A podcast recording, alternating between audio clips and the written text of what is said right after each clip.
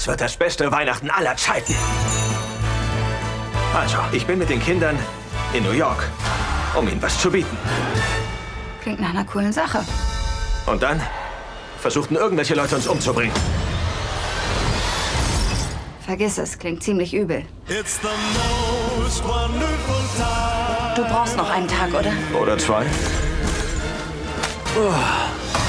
Die Dinge sind komplizierter geworden. Du brauchst definitiv mehr Leute. Ah, gut. Hast du.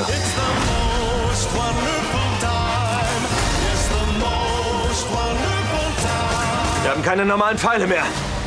Das sind Trickpfeile, ehrlich? Es gibt Pfeile, die gefährlicher sind als der? Na, fröhliche Weihnachten.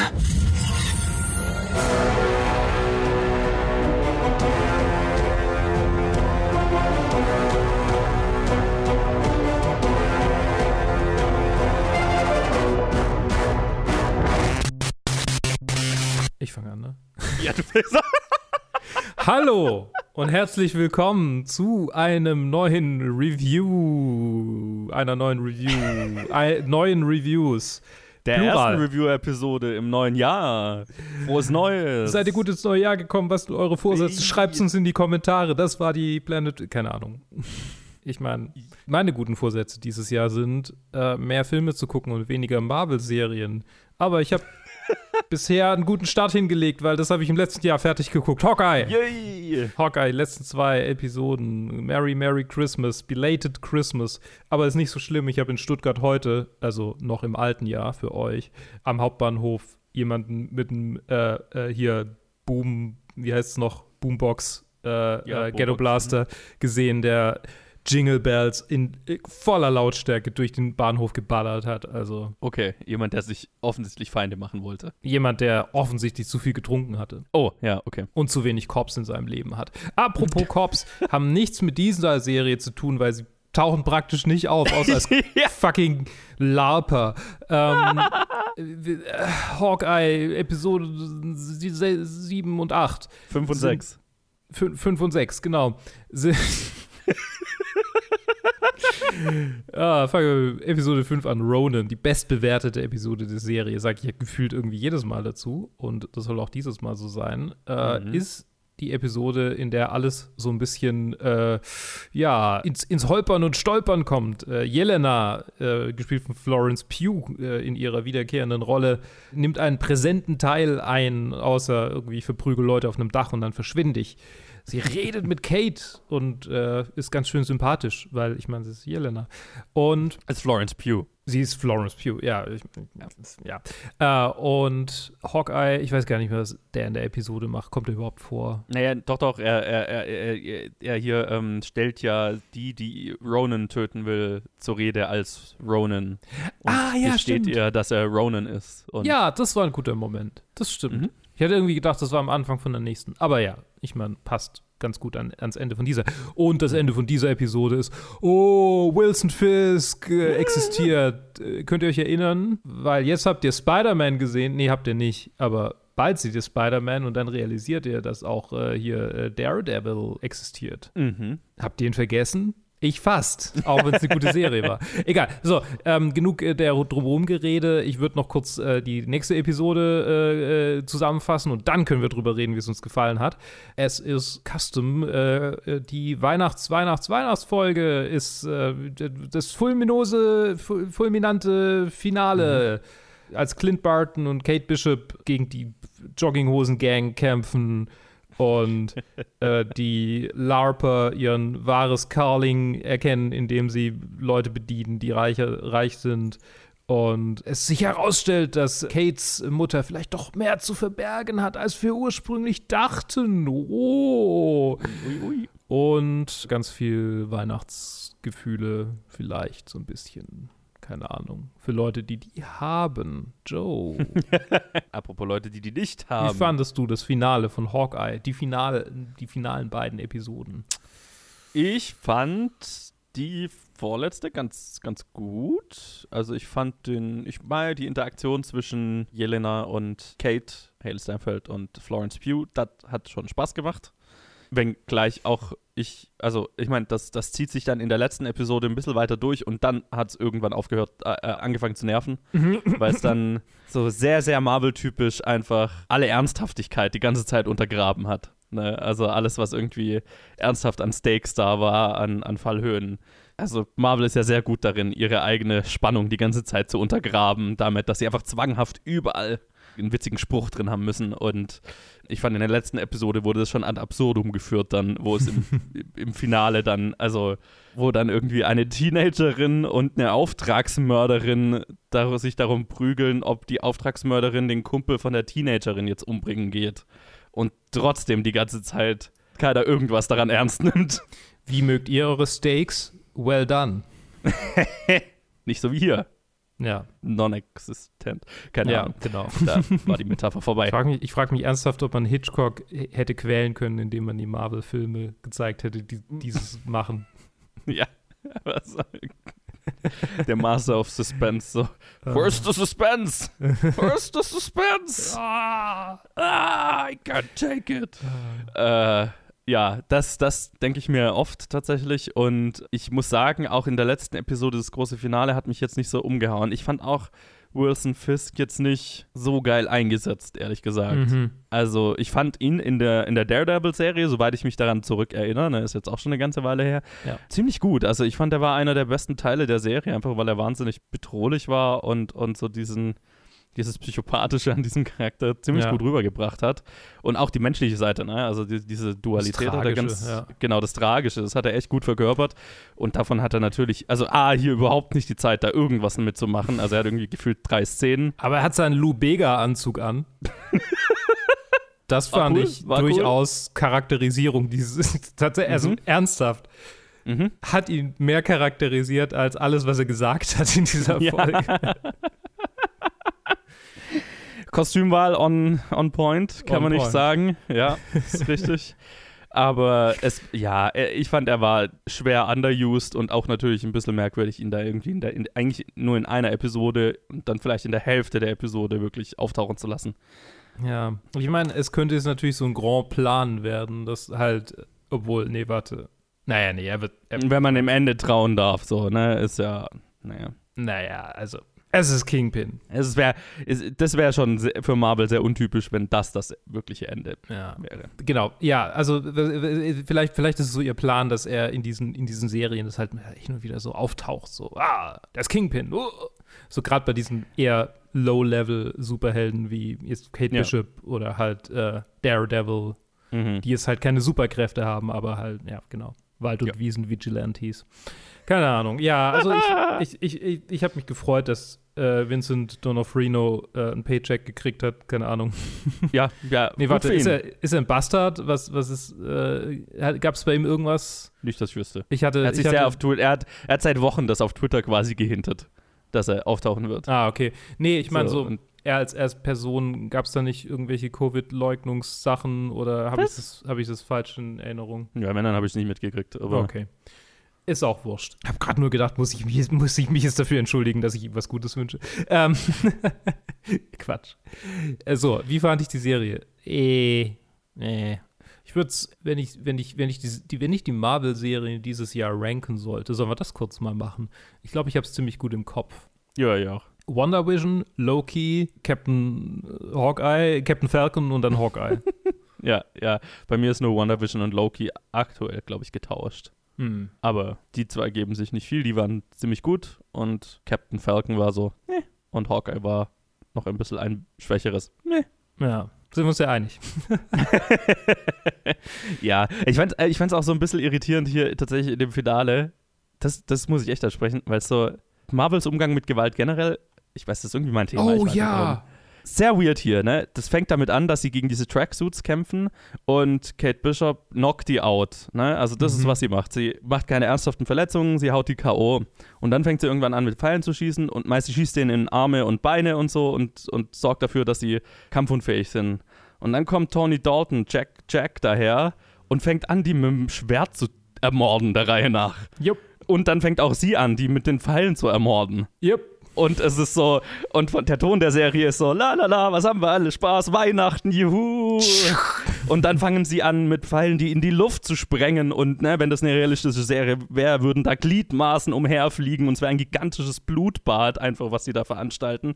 Und das war sehr skurril, fand ich, mit dem Ton der Serie. Holy shit, war das ein, ein, ein Kontrast. Das hat für mich auch nicht mehr wirklich, das war nicht mal mehr irgendwie vereinbar in irgendeiner, also das war sehr weird. Ja, ja, habe ich, hab ich, auch, hab ich auch gemerkt, ging mir auch ziemlich gegen den Strich. Und ich habe gedacht, das wird Joe nicht gefallen. das, ist, das ist nicht gut. Ich weiß nicht, warum ich da so feintuned bin inzwischen dafür, aber es ist so, Ja, es ist so fällt mir paradox. einfach auf. Es ist so ist so, weil so, paradox das wird so einfach. fast schon als Kinderserie halt verkauft, so, ne, vom, Ja. vom Ton her. Haha, was haben wir alles Spaß? Und dann rennt er da rum und schneidet die mit dem Schwert in Stückchen, so. Und vor allem ist es halt so, sind. ich meine, die, diese, diese Trickpfeile, da gab es auch diesen einen Moment, wo er irgendwie gesagt hat, oh, dieser hier ist gefährlich, so. Ja, Und genau. ich glaube, er hatte so einen kurzen Payoff, dieser, dieser Moment, wo er gesagt hat, dieser hier ist gefährlich. Aber ich meine, ne? Er ist gefährlich. ist so, Er ist fucking gefährlich. ja, es ist. Und du schießt die einfach so auf Leute, die. Ja, gut, ich meine, keine Ahnung. Es ist, es ist weird. Ja, vor, vor allem, weil es- ist so, ne, also vor einigen Jahren war doch noch so das große, war doch noch das große Ding in Batman wie Superman, wo Batman Leute tötet und dann war der große Aufschrei, "Äh, Batman tötet nicht und inzwischen habe ich das Gefühl, wir sind bei diesen Superheldenfilmen alle so, ja, natürlich töten die, ich meine, das sind die Bösen und bla, who cares? Das ist so, ja, okay, das ist die Teenagerin, ne, die Teenagerin mit dem schweren Trauma rennt da rum und ermordet Leute der Reihe nach, also ist so ein bisschen weird, ist so ein bisschen weird. Ja, ist, ja. Sorry, ich habe dich unterbrochen bei deinem Bild, bei deinem Review. Bei meinen ersten Gedanken, zur Serie- ich glaube, ich habe alle meine Gedanken zur Serie schon gesagt. Achso, achso. Ich glaube, ich tendiere schon zur Fähigkeit, Weihnachtsgefühle zu haben und die Serie erweckt sie bei mir nicht. Ich glaube, das lässt sich abschließend für mich über diese Serie sagen. als Marvel-Serie ist sie, mein Gott, also sie ist halt so ein bisschen, als ob ein Algorithmus eine Marvel-Serie geschrieben hätte, tatsächlich. So, ja, und da müssen ein paar quippy-Momente rein und Action-Sequenz und klar, es hat ein bisschen Herz manchmal und klar, es gibt, es gibt gute Momente, aber so alles in allem finde ich, äh, also ich werde es wieder vergessen haben, irgendwie in, in Yeah. zwei Stunden. Ich muss jetzt von der vorletzten Episode gerade die Bilder angucken, um mich 100% dran zu erinnern, was da Ja. alles vorkommt. Ja, musste ich auch. Weil halt, ja. Hm. Es kratzt alles so gerade so an der Oberfläche von was Interessantem und genau, weigert sich irgendwie in irgendeine Richtung tiefer zu gehen. Und ganz genau. entsprechend oberflächlich äh, bleibt es in meinem Hirn. Jupp. Und ja, ja, also mehr, mehr ist es halt nicht. Ich weiß gar nicht, was ich da sonst noch dazu sagen soll. Also meine Nee, ersten nee. Gedanken sind schon meine letzten. Es ist halt äh, äh, sehr schade. Aber was heißt schade? Es ist halt, wie es ist. Es, es ist was, es ist, ich, ja. Vielleicht kommt ja mal wieder, ich meine, wenn man die bisherige Reihenfolge so beibehält, dann müsste erst wieder ein Banger kommen, falls es Ja. überhaupt noch mal was kommt. Stimmt. Ich weiß doch, da kommen schon noch Serien. Also She-Hulk kommt doch irgendwann und Uh, sowas. klingt cool. Ähm, aber ich habe jetzt nicht auf dem Schirm, wann und wie und Mhm. ich will es gar nicht wissen. Ich will das eine Woche vorher wissen. Ja, genau. Absolut, ja. Äh, Und ja. äh, ihr werdet es dann eine Woche nachher wissen, wenn äh, wir es dann besprochen haben. genau. So ist es. Äh, okay. Genug Dann- Weihnachten. Ja, genug Weihnachten. Weiter geht's mit einer anderen Serie.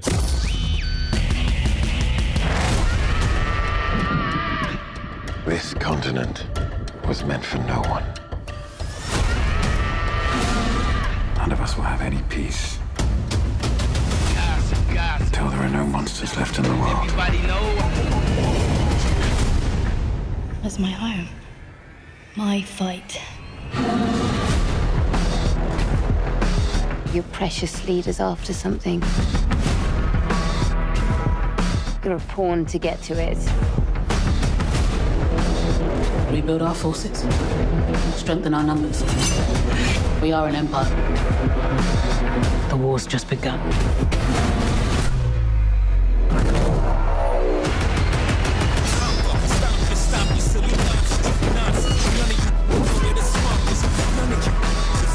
Is an illness. It can consume you. Our best chance is to face it. Are you ready for this? Mit Dämonen und Zeug. The Witcher Staffel 2. Stimmt. Dämonen, ja. Ja, ich meine, also äh, Drachen und äh, Nee, es kommt tatsächlich ein Dämon vor. Ja, ja, ja, ja, ja, ja, ja, das ist, das ist richtig. The Witcher Staffel 2 kam raus äh, und wir hatten ja die erste, hatten wir die wochenweise? Nee, die hatten wir auch in einem Review reviewed, ne? Ja. Ja, ja, ja, genau. Die kommen ja auch nicht wochenweise, logischerweise. Genau, Witcher Staffel 2, acht Episoden? Acht Episoden, jawohl. Yes. Gerade am 17. Dezember erschienen. Wir haben es uns reingezogen. Ich erinnere mich an so, so, so vage an unser Review von, von, von der ersten Staffel. Und Und? ja, äh, genau. Ich, das, ich, äh, ich, vielleicht sollte ich zuerst sagen, worum es geht und wer mitspielt und so weiter. Also, wir. War gerade so, ui, Hänger, lange Hänger. Genau, die zweite Staffel ist nach wie vor created von Lauren Schmidt Histrich, His, Histrich, Histrich, wie auch immer. Die, die Mutter der gesamten, des gesamten Witcher-Universums, wie wir ja auch am Ende dieser St- Staffel erfahren, dass ja, es gibt ja noch eine Spin-off-Serie, die demnächst rauskommt. Und es gab ja schon einen Anime-Film und es ist noch mehr in Arbeit. Also es, da, Netflix macht da ein ganzes Witcher-Universum draus und äh, diese Frau übersieht es alles. Die hat wahrscheinlich ausgesorgt danach. Genau, es spielen wieder mit Henry Cavill, Anya Chalotra, Freya Allen, Eamon Farron, Mayana Burring, Mimi Ndive- Ndiveni, Ndiveni, äh, Anna Schaefer und viele, viele mehr. Und äh, ja, es geht im Prinzip direkt danach, äh, direkt weiter, wo die erste Staffel aufgehört hat. Allerdings, was ich sehr angenehm fand, nicht mehr in so krass zeitversetzten Erzählsträngen. Huh.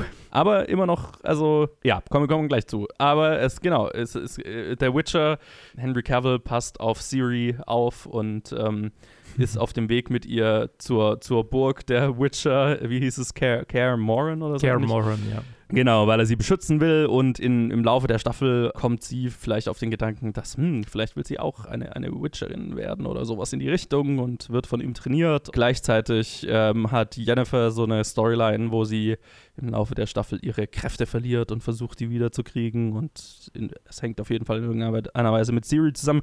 Alles hängt in irgendeiner Weise mit Siri zusammen, weil stellt sich raus, so viel würde ich mal spoilern, dass sie besonderes Blut hat, eine besondere äh, her, her, nee, was äh, Heritage. Ahnen, äh, Heritage, ja, genau. Ähm, Herkunft. Deutsch. Herkunft, Ahnen. nee, Ahnen, äh, Vorfahren, Ja. whatever. Äh, Abstammung, Abstammung, Abstammung ist ja. das Wort. Jetzt hatten wir sie auch alle durch. Äh, genau, eine besondere Abstammung hat, wonach ihr Blut, also ein- eine, eine Abstammung, die eigentlich ausgestorben galt. Ähm, und äh, sie hat eine besondere, ein besonderes Blut, mit dem man zum Beispiel neue Witcher erstellen, erzeugen könnte. Und vor allem hat sie magische Kräfte, die sie nicht wirklich kontrollieren kann und von denen sie nicht weiß, was es ist und wie es funktioniert. Aber vielleicht ist sie dafür an verantwortlich, dass die ganzen Monster, die hier gerade keuchen und fleuchen auf dieser Welt, da sind, wo sie sind. So Jupp. viel mal super grob vorweggenommen. Luke, wie ging's dir mit The Witcher Staffel 2? Ich fand sie hervorragend. Äh, ich ich habe die Bücher nicht gelesen, was vielleicht ein Vorteil ist. Ich habe die Spiele gespielt, was definitiv ein Vorteil ist. Die Bücher erzählen ja die Geschichte, die diese Serie erzählt. Und ich habe im Nachhinein zu unserer Review damals dann rausgekriegt, dass es überhaupt nicht akkurat ist zu dem, was in den Büchern steht. Vielleicht hatte das auch Ted irgendwie erwähnt, meine ich mich, vielleicht, ich weiß nicht mehr. Ich glaube, er hatte die Bücher gelesen, ja. ja, irgendwie ähm, war es nicht, nicht so ganz äh, über, hat es nicht so ganz übereingestimmt. Natürlich gibt es auch wahnsinnig viele rassistische Leute, die auf IMDb sagen, äh, Fringilla ist nicht schwarz und äh, Ja, äh. Triss hat keine bleiche Haut. Äh, ah. Aber wenn man das ausblendet und sieht, okay, klar, dann gibt es irgendwelche äh, äh, inhaltlichen Unstimmigkeiten. Es ist halt so sein eigenes Ding. Und als solches, als eigenes Ding, finde ich es sehr cool, quasi hingeführt zu werden zu der Geschichte, die dann tatsächlich in den Witcher-Spielen erzählt wird. Weil das hat mir immer gefehlt. Ich hätte halt die Bücher lesen müssen. Habe ich aber nicht, weil ich ein fauler Hund bin. Äh, Stattdessen habe ich die Serie hier angeguckt und ich, ich fühle mich bestens informiert über ganz viele Dinge. Zum Beispiel, was es mit diesem fucking Bullshit auf sich hat, dass alle ständig sagen, Series, Blut, äh, äh. Das, Ist das so in den Spielen oder was? es ist in den Spielen, ich habe es nicht kapiert. Also ich meine, ich habe schon, ich habe irgendwie, Ich meine, manchmal habe ich auch zugegebenermaßen Quest-Dialoge übersprungen, wenn es mir, wenn's mir ein bisschen zu, zu lang ging. Aber ähm, habe ich nicht aufgemacht bei Witcher 3, aber manchmal schon. Und ich glaube, da geht ein bisschen was flöten. Und gefühlt wird Siri in den ersten zwei Spielen überhaupt nicht erwähnt. Also es ist irgendwie komisch. Okay, okay. Ja, genau. Aber die Serie, ja, zu, so, zurück zur Serie. Die Staffel fängt richtig stark an und hat zwischendurch so ein, zwei Momente, wo die Spannung ja so leichte Durchhänger hat vielleicht und hört dann aber wieder fulminant auf und kann eigentlich die Spannung fast durchgängig, bis auf so ein, zwei Momente, gut halten für mich. Wir haben es zu zweit an zwei Abenden durchgeguckt, also zwei Nice. Nachmittagabenden und ich fand es richtig gut. Ich fand es wirklich gut. Favorite ist definitiv die erste Episode. Und ich meine, wenn man vom Finale absieht, was halt irgendwie, Finale ist immer irgendwie cool, natürlich. Wieder ein bisschen cliffhangerig, vor allem wenn man die Spiele gespielt hat. Ist so, okay, jetzt kommen die Boys. Und gleichzeitig ist halt so, ich weiß, wie es ausgeht in den Spielen und ich bin gespannt, wie es jetzt weitergeht in der Serie. Mhm. Diese ganze Storyline mit, äh, dass Jennifer ihre Magie verliert, habe ich überhaupt keine Ahnung, ob das akkurat ist. Ich habe das Gefühl, das ist was, was sie durchaus auch dazu gedichtet haben könnten. Fühlt sich so ein bisschen an, ja, keine Ja, Ahnung. wäre, glaube ich, Ähm, problemlos wie, machbar. Wie Siri trainiert und quasi so ihre, ihren Wunsch, äh, Witcher zu werden und so entwickelt, finde ich super inszeniert, hat mir sehr gut gefallen. Ist in den, also ich komme wieder immer wieder zurück zu den Spielen, aber in den Spielen ist sie halt super vernarbt und man hat immer wieder Flashbacks dazu, wie sie halt trainiert und wie sie dann halt irgendwie gegen Monster kämpft, obwohl sie keine Witcher-Power hat und, und halt voll irgendwie zerfleischt wird. Also nicht zerfleischt wird, aber halt irgendwie, ähm, halt irgendwie so ein Hippogreif ihr so. durchs Gesicht schlägt und deshalb ist sie halt total vernarbt und sehnig und halt so, so ein Kraftpaket und wie da quasi so diese Obsession anfängt, finde ich so gut erzählt Mhm. hier. Und ja, habe ich richtig mitgefiebert. Äh, hier Ding, äh, Dandelion, äh, I don't care much for this time. also, äh, wie Was hieß er? Äh, Jaskier. Ah, hm, hm, okay. Ich weiß nicht. Ich weiß, es war vielleicht, ja, ich hänge zu viel auf D&D-Memes rum, wo sich Leute ständig über das Klischee vom Horny Bard lustig machen. Und es so, ja, lass euch mal was Neues einfallen. So. Gleichzeitig ist es natürlich eine treue Repräsentation dessen, was der Charakter ist. So, Ja, ja, eben. Also, ähm, ist, ja. und es ist auch einfach ein gutes Klischee. Absolut. äh, die, ich ich gehe gerade im Schnelldurchlauf über alles drüber und dann lasse ich dich reden. Ähm, äh, die ganze Elfen-Fringilla-Storyline fand ich ein bisschen meh. Also ist schon cool irgendwie und, und die, die, die Elfen war ich immer derjenige, der in, Spielen, in den Spielen dafür entschieden hat, ihnen zu helfen. Weil, weil ich dachte, das kann doch nicht sein, das ist ja furchtbar. und ja, gleichzeitig ist es halt irgendwie so, ich weiß nicht, es existiert so ein bisschen manchmal, um so diesen Plot im Hintergrund voranzutreiben. Und das hat mir manchmal ein bisschen. Ich habe manchmal nicht den Faden verloren, aber ich habe manchmal so ein bisschen die Spannung verloren, weil ich eigentlich mehr wieder Geralt und Ciri haben wollte. Mhm. Und die zwei kamen dann irgendwie mit ihrem Bullshit mit der Dämonin und so. wo ich von Anfang an klar war, dass es Bullshit ist. So, ich meine, wer tut das und denkt, das ist eine gute Idee? die, die, ich ich finde es schön, dass Triss eingebaut wird, weil sie ist ja schon auch ein großer Teil in den Spielen. Und in der ersten Season war sie jetzt mm, nicht so, nicht so wirklich eingesetzt. So richtig, fand ich. Hab mich nicht wirklich an sie erinnert. Na, gell, ja, also. Und sie ist halt ein integraler Teil von den ersten beiden Spielen. Okay. Weil Yennefer da halt gar nicht auftaucht. Ah, mhm. Ja, ist quasi. Also, also tatsächlich, der Anfang von den Spielen ist, Geralt hat Yennefer verloren und sucht sie, mehr oder weniger. Über zwei Spiele hinweg. Okay. Und dann quasi in ersten Witcher 3 findet man sie wieder. Ja, so, das war jetzt, glaube ich, alles, was ich zu dieser Serie irgendwie an Gedanken hatte. Joe, wie geht's dir? Jo. Mit Staffel 2. Also, als derjenige, der weder die Spiele gespielt hat, ich habe inzwischen vielleicht zwei Stunden Witcher 2 mal gespielt und dann nicht weitergespielt, weil Ja. das nächste Review erklärt's. Als derjenige, der weder die Spiele gespielt hat noch die Bücher gelesen hat, ich hätte definitiv die erste Staffel noch mal schauen müssen. Also hätte mir, glaube ich, gut getan. Weil ich erinnere mich, bei der ersten Staffel habe ich, glaube ich, so gesagt, okay, ich habe so drei, vier Episoden gebraucht, um richtig reinzukommen. Mhm. Das ging mir auch hier wieder so. Also ich habe echt, ja, ich habe ich hab bis zur vierten Episode gebraucht, bis ich wieder so halbwegs drin war und so mir ungefähr klar war, okay, wer war der, die Person nochmal? was zur Hölle? Sollte ich diese Person kennen? Ich habe das Gefühl, ich sollte diese Person kennen. Wa- Was, was, was ist hier los? Und bis ich das einigermaßen wieder, also tatsächlich jetzt, nachdem ich die gesamte Staffel gesehen habe, schaue ich mir jetzt so die einzelnen Episoden an und so weiter und denke mir, ah ja, das ist doch total klar. Und jetzt müsste ich die Staffel eigentlich nochmal schauen, weil jetzt habe ich das Gefühl, jetzt würde ich es auch, jetzt würde hätte ich, mehr, hätte ich noch mehr Spaß dran, einfach weil, weil ich nicht die ganze Zeit da sitzen würde und denken würde, Moment, ja, catch me up, was, was war da nochmal los? Also ja, ich, ja, definitiv hätte ich die erste Staffel und ich hätte, ich habe total Bock, die erste, also beide Staffeln jetzt nochmal anzuschauen, einfach weil ich jetzt das Gefühl habe, ich bin drin. Weiß ich nicht, ob ich das in nächster Zeit schaffen werde. Äh. Ich hoffe es, weil es würde mir, glaube ich, gut tun und dann wäre ich auch ready für eine dritte Staffel, einfach weil ich dann, ja, dann, dann hätte sich glaube ich, dann hätte sich glaube ich verankert. So, nachdem ich die erste Staffel halt so schnell mal durchgeschaut hatte vor über einem Jahr, ja, war, war vieles schon wieder weg einfach. Als ich dann mal drin war, fand ich es ziemlich geil. äh, mir ging es ähnlich mit dieser, mit der ganzen Jennifer-Storyline. Ich hatte auch das Gefühl, ja, okay, das ist so ein bisschen, hat sich so ein bisschen angefühlt, okay, damit sie beschäftigt ist bis zum Finale.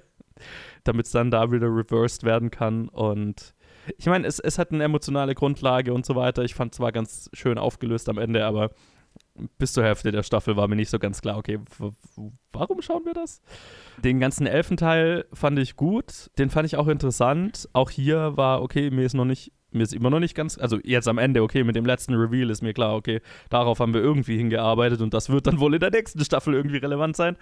Ich fand's inhaltlich, fand ich, den, fand ich die ganze Storyline halt irgendwie cool. Auch hier hat mir so ein bisschen der Kontext zum, zum Gesamtbild gefehlt. Und ich habe die ganze Zeit, so, es, es ging mir bei der ersten Staffel schon so und bei der zweiten Staffel habe ich auch das Gefühl, okay, mir fehlt so der gesamtgroße Kontext. Um alles so richtig wertschätzen zu können, was da passiert. Ne? Weil ich habe das ganze Gefühl, okay, das, das führt alles irgendwo hin. Aber mir fehlt so ein Baustein, damit ich das Ja. wertschätzen kann, wo das irgendwo hinführt. So, ne? Und ich glaube, das, das kann man der Serie schon so ein bisschen ankreiden, dass es halt für Leute, die wirklich abgeholt werden müssen, irgendwo, da geben sie sich nicht viel Mühe. Und ich glaube, das ist eine bewusste Entscheidung und das kann man mögen oder nicht mögen. Ich würde mir wünschen, da würde sich ein bisschen mehr Mühe gegeben, die Dummies wie mich mitzuziehen. Aber mal, ist eine Entscheidung, kann man machen. Also, die haben definitiv die Entscheidung getroffen, okay, wir legen unseren Schwerpunkt halt woanders hin und benutzen die Zeit für was an, für anderes, als dass wir jetzt ähm, viel Exposition irgendwo liefern. Was auch okay ist, aber, aber wie gesagt, ich war teilweise etwas lost. Das Problem, äh, das, ich glaube, das Gesamt, der gesamtgroße Kontext ist ein grundlegendes Problem in der Witcher-Reihe, weil es gibt nicht so wirklich so eine overarching Sache, außer jetzt so dem, was am Ende der ersten Episode, äh, der letzten Episode passiert, was quasi so dann Thema vom dritten Spiel ist. Mhm. So, ich meine, das ist ja der Titel vom dritten Spiel, der Untertitel Oh, mhm, mhm. und halt irgendwie was, was Nilfgaard da irgendwie anstellt. Aber eigentlich war es so die ganze Zeit so das Ding, so ein bisschen Game of Thronesy, aber ohne, dass es auf was so richtig rausläuft. So, so ein bisschen Game of Thrones, die ersten drei Staffeln und dann gibt es da halt einen Charakter, der da irgendwie durch diese ganzen Konflikte durchgeht und eigentlich versucht, sich aus allem rauszuhalten, aber immer wieder mit reingezogen wird und dann halt irgendwelche Sachen macht, die dann tatsächlich die Schlacht wenden und gleichzeitig gibt es halt noch diese Monster. Also, ne, es ist so, Mhm, es, ist, es ist nicht so. Bei Game of Thrones ist irgendwie, okay, klar, okay, am Ende geht es irgendwie um diesen Thron. Ja, genau. Und bei Witcher geht's halt. Geht's da, gibt's da halt nichts so. Ich meine, das, da, Ja. gibt's halt, ich meine, ich, die Serie, finde ich, catcht sehr gut den Spirit der Spiele, weil in den Spielen hast du sehr oft diesen Moment, wo du denkst, ja, aber worum geht's es eigentlich? So, erst habe ich eine Quest, wo ich den Elfen helfe und dann soll ich irgendwas mit Siri machen und dann will Triss wieder was von mir, weil eine fucking Seuche in Oxenford äh, um sich greift und was ist denn los hier? So, ne, und, und permanent spielt man die ganze Zeit Karten nebenher. So, okay. ja, ja, ja, okay, ja. Dann, dann trifft es die Spiele vielleicht ganz gut. Ich glaube mir, ja, ich, ich, ich habe mir auch oft so gedacht, ja, könnte ich, ich würde ganz gerne einfach mal eine Karte von der Welt sehen und dann, okay, hier ist Nilfgaard und die haben hier die einen überrannt und Alter, ich die weiß, sind da und ich habe die drei Spiele gespielt, ich habe überhaupt keine Ahnung, was wo so richtig liegt. Ja, also das kann auch nur ein, ein Ich-Problem sein, aber ich habe ich hab das Gefühl, ich würde gern einfach mal einen Überblick haben und dann können wir weitermachen. So.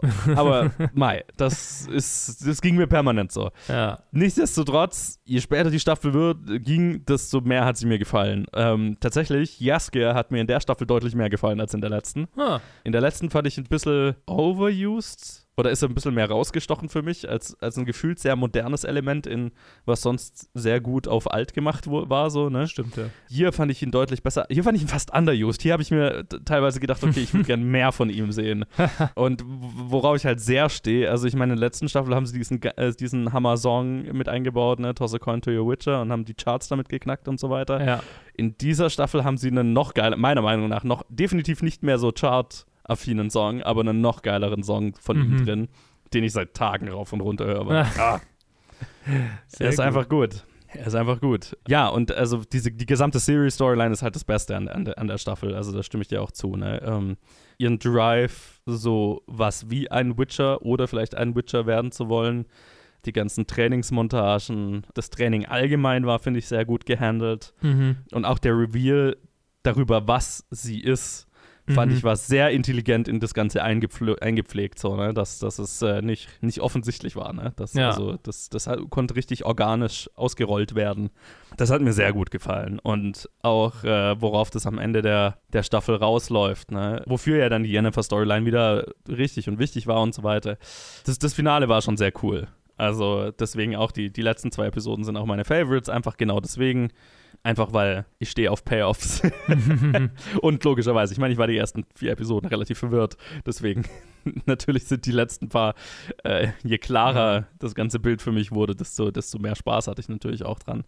Nee, das, das, war schon, das war schon einfach sehr cool. Das war auch einfach wahnsinnig geil gemacht. Also rein technisch, das finde ich hier wahnsinnig viel drin. Gelegentlich kommt mir der Gedanke, was die wohl für ein Budget haben. Das ist nicht ganz Game of Thrones Level. Also, du Nee. hast auch klar gemerkt, dass, die, dass das CG-Budget klar in den letzten paar Episoden ist, ne? Mhm. Vor allem in der letzten Episode und so vereinzelte Monster, die vielleicht davor mal auftauchen, Ja. definitiv noch ein bisschen wonkier aussehen als die letzten paar, die dann halt einfach, das sind Game of Thrones Level Viecher dann so. Oh ne? ja. Deswegen, aber das war cool. Ich meine, ich mochte tatsächlich auch die erste Episode. Die erste Episode war so ein bisschen so ein Callback an das Episodenhafte der ersten Staffel, ne? Mhm. Weil die er- erste Staffel hatte ja, was die Geralt-Storyline anging, fast schon so einen Monster of the Week-Charakter einfach. Absolut, ja. Was ja ganz cool war und das war die erste Episode total. Das fand ich cool, weil auch das Monster of the Week in der ersten Episode einfach ein cooles Monster of the Week war. Und es ist, es ist, es war Christopher Heview, wie er einfach thirsty ist. Sein Charakter aus Game of Thrones einfach fortgesetzt, mehr oder weniger. Es ist, er spielt, wer wer er war spielt das? Tormund Giantsbane in Game of Thrones. What? Das war der Typ? Ja.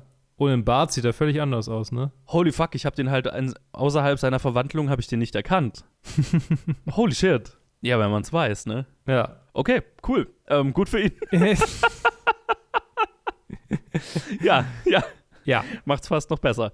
Ja, das war cool. Also, da hatte ich definitiv Spaß mit. Ich meine, der ganze Cast ist äh, absolut Killer. Also, Mhm. ja, brauchen wir, brauchen wir gar nicht anfangen hier. Ähm, der, der ganze Maincast ist wirklich, wirklich gut. Ich muss sagen, Kahir hat mir tatsächlich sehr gefallen in dieser, in dieser Season. Mir auch. Ich habe so lange gebraucht, um zu checken, wer, es noch, ist. wer. Also ich habe bis, bis ein, es kam, irgendwann kam ein Flashback. Oh dazu, ja. Wo Ja. Ne, und dann, ah, danke schön. Holy. Das, sowas hätte ich mehr gebraucht, weil das war so, der wird in dem Knast da, die quatschen da in dem Knast, wo er, wo er da hockt und ich so, ich habe das Gefühl, ich sollte wissen, wer das ist. Das klingt ziemlich wichtig, worüber die reden. Ich habe keine Ahnung, wer dieser Typ ist. Holy shit, bitte. Es hätte, es hätte vielleicht gut getan, wenn man vor der ersten Folge so, ein- so einen 5-Minuten-Refresher gehabt hätte. Ey, ja, ich habe ich es gehofft tatsächlich. Ich habe auf die erste Episode ge- geklickt und gedacht, so, bitte jetzt ein Previously On äh, und dann kam es nicht und, ja, okay, wir machen gleich weiter. Okay, alles klar. Oh boy. Ja, aber das, das war, der war tatsächlich mein größtes Problem, was das angeht, weil ich die Hälfte des, der Staffel nicht kapiert habe, wer er ist und in welchem Kontext ich ihn einordnen soll. Aber er war gut. er war gut. Kannst nichts sagen. Ich fand es auch gut, wo, wo, er, wo er hinführt und so weiter. Also auch er und hier Fringilla, diese ganze Dynamik hat mir gut gefallen. Ne? Mhm. Auch Ja. Fringillas Storyline. Da war der größte Zeitsprung ja irgendwann mal drin. Zwischen, glaube ich, Episode 2 und 3 oder so, Mhm. 3 und 4. Irgendwo in, in dem war mal so ein wirklich größerer Zeitsprung. Den musste ich auch erst verkraften, aber war besser als in der ersten Staffel. Oh ja, oh Gott. Äh, war, war viel Schönes drin. Ich bin, ich bin ein Fan. Ich bin ein großer Fan der Welt. Ich bin ein großer Fan der Machbarkeit. Ich habe, und ich, tatsächlich einfach, das ging mir nach dieser zweiten Staffel auch, genau wie nach der ersten Staffel. Ich habe so Bock, tiefer in, dieses, in diese Welt einzutauchen, mehr zu wissen, einfach darüber, was bei mir erstmal wahrscheinlich so aussehen wird, dass ich irgendwo versuchen werde, die ersten zwei Staffeln einfach nochmal zu schauen. Irgendwann werde ich auch das Spiel mal weiterspielen, aber, you know, Zeit. Zeit ist. Vor allem bei den Spielen halt, ne? Ja. ja du als Completionist. Ja, genau, ja, total. Also, ja, ich, ich, weiß, ich weiß, ich bin halt bei dem, bei dem zweiten Spiel, ne, ich bin da irgendwann hängen geblieben und habe irgendwann nicht mehr weitergemacht, weil ich in so einer fucking unbedeutenden Sidequest nicht weitergekommen bin, die ich halt auch einfach hätte aufhören können, aber nicht wollte. Und Äh, ja, ja, Henry Cavill. Henry Cavill ist sehr gut darin, yeah, zu sagen. Mm. yes. Siri. Sorry. Ja, er ist, er ist fast schon ein Running Gag. Also manchmal musste ich ein bisschen schmunzeln, aber er macht es, er macht es einfach sehr gut. Ja, das ist, er ist, hast du mitgekriegt, dass er, dass er in seiner Twitter-Timeline mal gepostet hatte, äh, so ein Video, wie ihm sein Sohn hilft, oder ich glaube, ist sein Sohn, hat einen Sohn? Ich weiß nicht. Er, ich glaube, mit seinem Sohn oder Neffen oder was auch immer, gemeinsam ein, ein Gaming-PC zusammenbaut, äh, damit er Witcher zocken kann. Oh, okay. Ja, ich wusste, dass er ein ziemlicher Gamer ist und ja, Ja. auch hinter der Rolle ziemlich wohl he- hinterher war. Also Ja, sich sehr darum bemüht hat, diese Rolle spielen zu dürfen.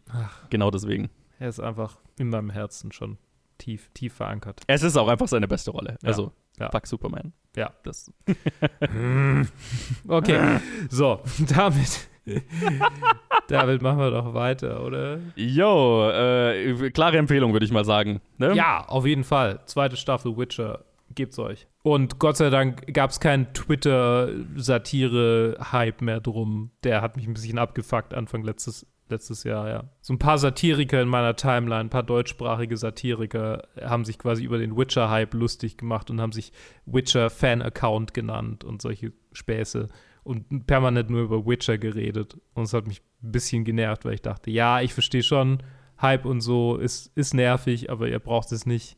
Das Feuer mit Öl anfeuern. Äh. Ja, Egal. okay. Ja, gut. Das habe ich zum Glück nicht mitgekriegt. Das ist, Also, ich meine, vielleicht habe ich es auch falsch interpretiert, aber es war sehr weird. Die haben so eine komische Ironie-Ebene, wo ich nie so richtig verstehe, ob sie was jetzt ernst meinen oder nicht.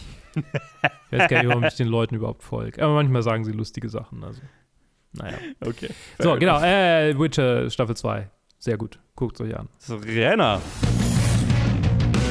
Wo ist Mama? Setz euch mal. Sag, dass sie nicht tot ist. Vieles, was im Leben passiert, das können wir uns nicht aussuchen. Auch nicht, wann wir sterben. Aber was wir uns aussuchen können, ist, wie wir leben. Jeden Tag.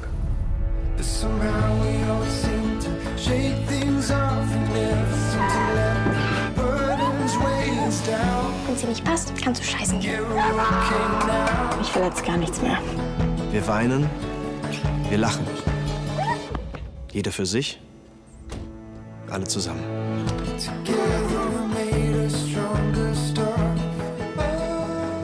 Friedmanns 4, die neue Serie auf RTL Plus. Friedmanns 4 ist eine Serie, von der ihr vielleicht gehört haben könntet, wenn ihr regelmäßig diesen Podcast hört. Eine Serie, die ich allein besprechen werde, obwohl der Joe jetzt da sitzt und wahrscheinlich ähm, bibbernd und schlotternd äh, auf, seinem, auf seinem Stuhl sitzt. Eine Produktion von, äh, eine, eine Eigenproduktion von, äh, du wirst mich jetzt bestimmt korrigieren. es, es ist für, für RTL Plus, das ehemalige TV Now. Es ist ein RTL Plus Original. Ja. Ein RTL Plus Original, an dem Joe der erste Schnittassistent war. Ist es richtig? korrekt. In einer Folge bist du anders gecredited. Was hat, sich, was hat es damit auf sich? Ja, in, in einer Folge bin ich als Editor gecredited, weil ich an der Folge so viel mitgearbeitet habe, schnittmäßig, so viel Anteil von mir an dieser Folge war, dass sich die Editorin der Episode ganz freundlich dafür eingesetzt hat, dass ich doch bitte einen Editoren-Credit kriege. Nice. Sehr Was schön. ich super, super nett fand. Danke, Melanie. Welche, welche Folge wäre das? Lass mich raten. Nee, nee, sag's mir. Hast die Opening Credits natürlich nicht angeschaut. Ähm, Folge 7. Folge 7. Ich habe mir die Credits oft angeschaut, aber Mhm. ich habe es mit meinen Eltern durchgesuchtet. Friedmanns Ah. 4 ist eine Serie, ähm, in der es um eine Familie geht, deren Mutter, äh, Ehefrau, in der ersten Folge bei einem Autounfall stirbt und äh, Mischko Friedmann, gespielt von Tom Beck, verheiratet mit Pico von Grotes Charakter Emma Friedmann, die stirbt in der ersten Folge. Und die beiden haben drei Töchter. Annalena Schwing spielt eine davon, außerdem Sia Selina Barucchi, Amadeo Leo Arndt und außerdem spielen noch mit Rojan Juan Barani, äh, Oscar Keimer, Patricia Meden, Max Wölki, Daniel Friedrich, Tristan Seid und Ine Brixner. Und ich glaube, das habe ich alle, die sehr häufig vorkommen, vorgelesen. Das sind alle, ja, ähm, genau. Äh, und äh, die Serie erzählt, wie die Familie, die kleine und natürlich auch die größere, es gibt Großeltern, es gibt Nachbarn und beste Freunde äh, und es gibt viel Schule und viele äh, Verliebtheiten, wie, wie quasi dieses ganze Umfeld damit umgeht, dass die, eine der, dass die wichtigste Person, die im Leben vieler, die, dieser, dieser Menschen quasi rausgerissen wird. Und ja, er erzählt quasi so die, die Probleme, die daraus entstehen und ja, wie sie alle damit umgehen. Ich habe mir, ich habe es angefangen und habe gedacht, okay, das Setup ist sehr, es ist, es fühlt sich ein bisschen an wie ein deutscher Film. Es hat, es hat die Prämisse eines deutschen Films. Und was mich reingezogen hat, war die emotionale Komponente, die sehr. Ich meine, Ted, Ted äh, struggelt immer so ein bisschen mit den Wörtern äh, und sagt immer earnest. Ich habe immer noch keine Übersetzung gefunden. Die Earnestness, die da drin steckt, einfach, hat mich gecatcht. Die Performances sind hervorragend. Ich meine, Kinderdarsteller also ich sage vielleicht noch kurz was zum Inhalt, äh, also, also zum Inhalt zu den Charakteren quasi. Die, die Töchter haben jeweils Probleme, die sie mitbringen und um die geht es halt quasi wechselweise so ein bisschen, aber in jeder Folge natürlich um alle, aber verstärkt dann meistens so um eine der Töchter oder um den Vater. Äh, also die älteste, Maya, fälscht ihre Klausuren, äh, also bringt quasi gefälschte Klausuren nach Hause, damit ihre Eltern denken, sie ist gut in der Schule und, und äh, fehlt häufig im Unterricht.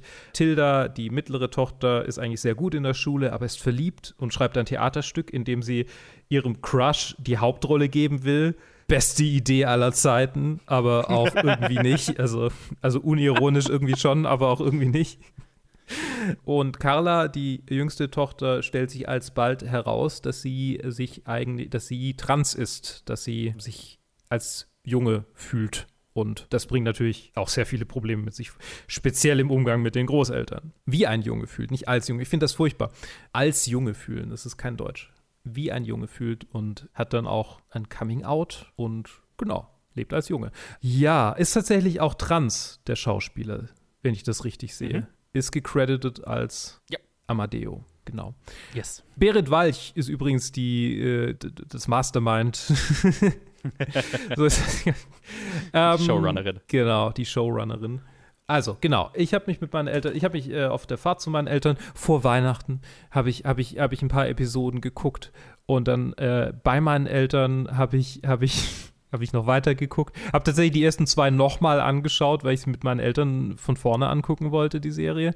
Und die letzten paar Folgen habe ich mir dann für die Fahrt weiter am, am ersten Weihnachtsfeiertag runtergeladen, habe die dann da in der Bahn geguckt und war dann echt froh, dass die letzte Episode gerade noch so gepasst hat, äh, bevor die Bahn angekommen ist, weil das war dann zwischendurch ganz schön spannend. Also, ja, gegen Ende geht es echt drunter und drüber.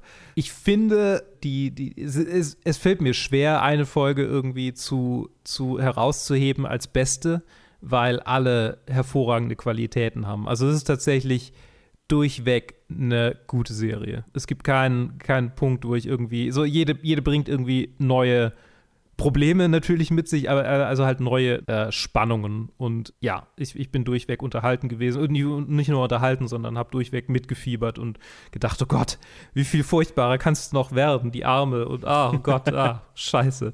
Und alle machen ihre Fehler und alle sind irgendwie sehr menschlich.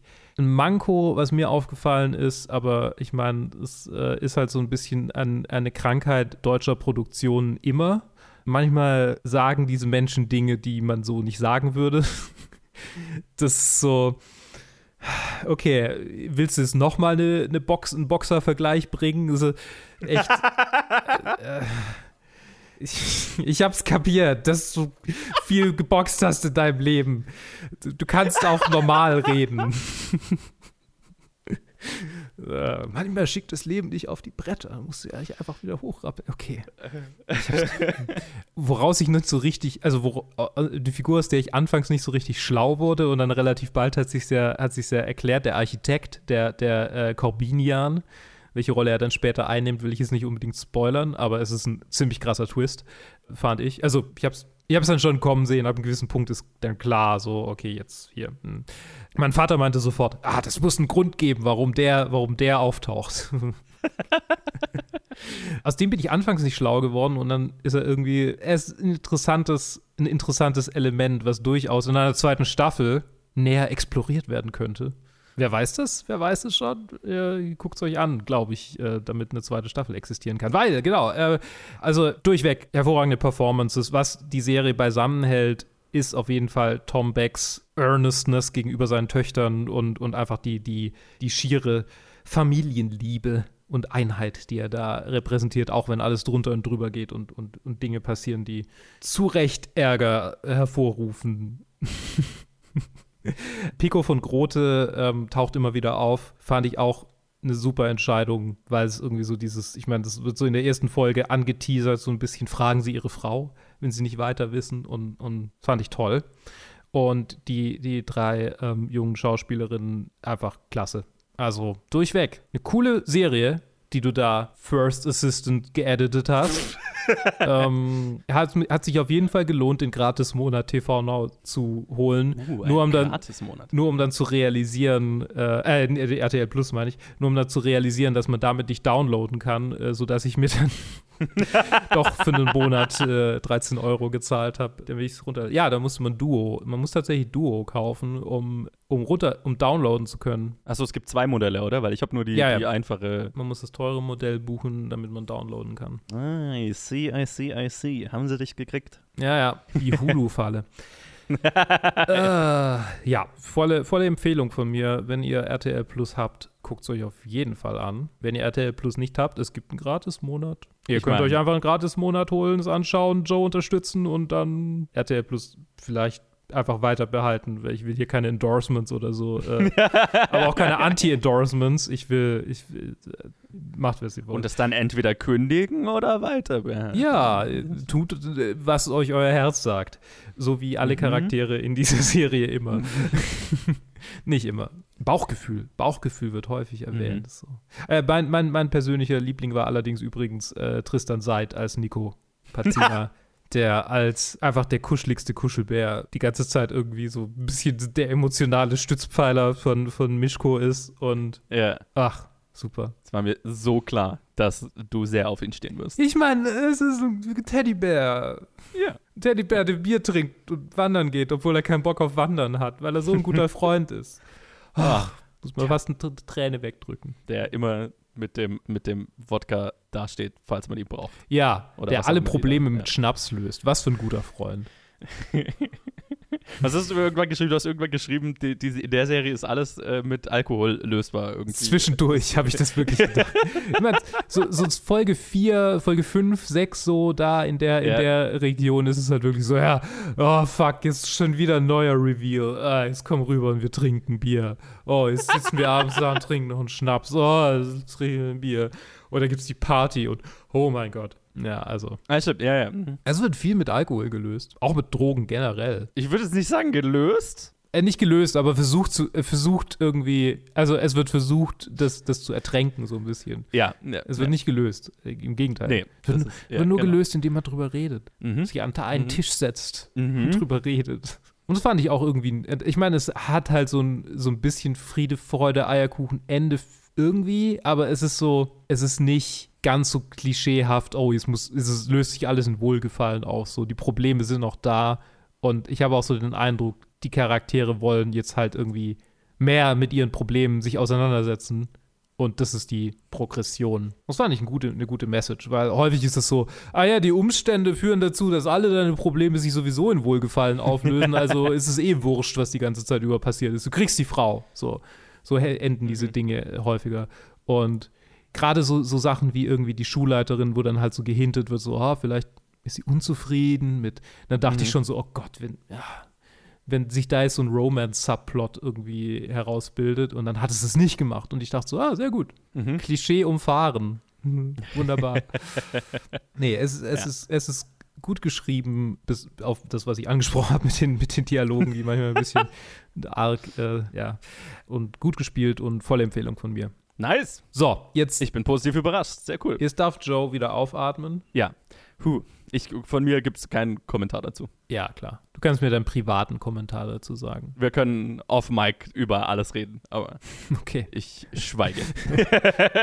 Tommy Wiseau würde jetzt sagen, anyway, okay, egal.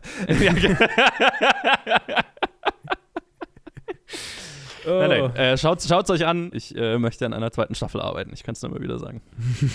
hint, hint. Und natürlich, ähm, ganz unbiaste Meinung meinerseits, Episode 7 ist tatsächlich mein Favorite, nicht nur, weil ich dran viel geschnitten habe. Ich hätte tatsächlich, wenn du gesagt, ohne dass ich irgendwas wüsste, nur die Serien, äh, nur die Folgen geguckt und du mich gefragt hättest, welche ist die, an der du am meisten ge gemacht hast, hätte ich gesagt, die sechste. Wegen Die sechste hatte die erste Szene, die ich geschnitten habe. Also da, die, diese Schnapsszene war die erste Szene, die ich für Ja. die Serie geschnitten habe. Nice. Das war quasi so von der, von der Melanie so, hm, kann der schneiden? Kann ich dem was zum Schneiden geben? Und das war so die Szene, die, ich, die, die, wo sie mich so ein bisschen getestet hat. Ja, cool. Ähm, nee, aber tatsächlich Episode 7, wo ich die Drehbücher gelesen habe, war die mein Favorite. Die war auch die komplizierteste und die schwerste Geburt, sage ich mal, Mhm. weswegen ich da so einen großen Anteil letztlich dran hatte. Einfach weil es vom, vom Zeitplan her gut war, dass ich da so viel unterstützen konnte und so weiter. Mhm. Aber das, also, die war schon beim Lesen mein Favorite. Und ich finde es auch sehr schön, wie sie rausgekommen ist. Deswegen, das ist, das ist das Einzige, was ich jetzt mal hier loswerden werde. Und ich, ich wollte ich wollt noch sagen zu, zum, zum äh, Ding vorhin, zum, zum, dass wir Credits nicht gucken. Ich bin nach der ersten Episode extra, saß ich mit meinen Eltern da und habe gesagt, wir gucken jetzt nicht weiter, sondern hier guckt die Credits. Ah, da ist er. Pausiert. Da ist er. Sehr schön. Die Abspende habe alle übrigens ich geschrieben. Sehr schön. Das ist eine wunderbare Assistentenaufgabe. Das ist, ja. Das gehört dazu. So, Lehrjahre sind äh, keine Jahre, in denen Joe jetzt allein über einen Film redet, den ich nicht gesehen habe. yay!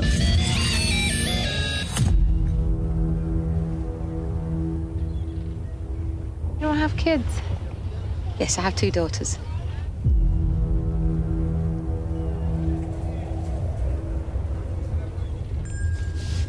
Hey, your mommy's big girl. You're my big girl. She's driving me crazy. What were your daughters like when they were little?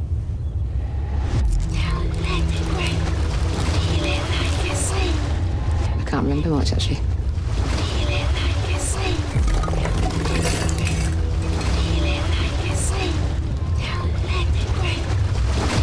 I saw you at the beach today. I didn't see you. I saw you.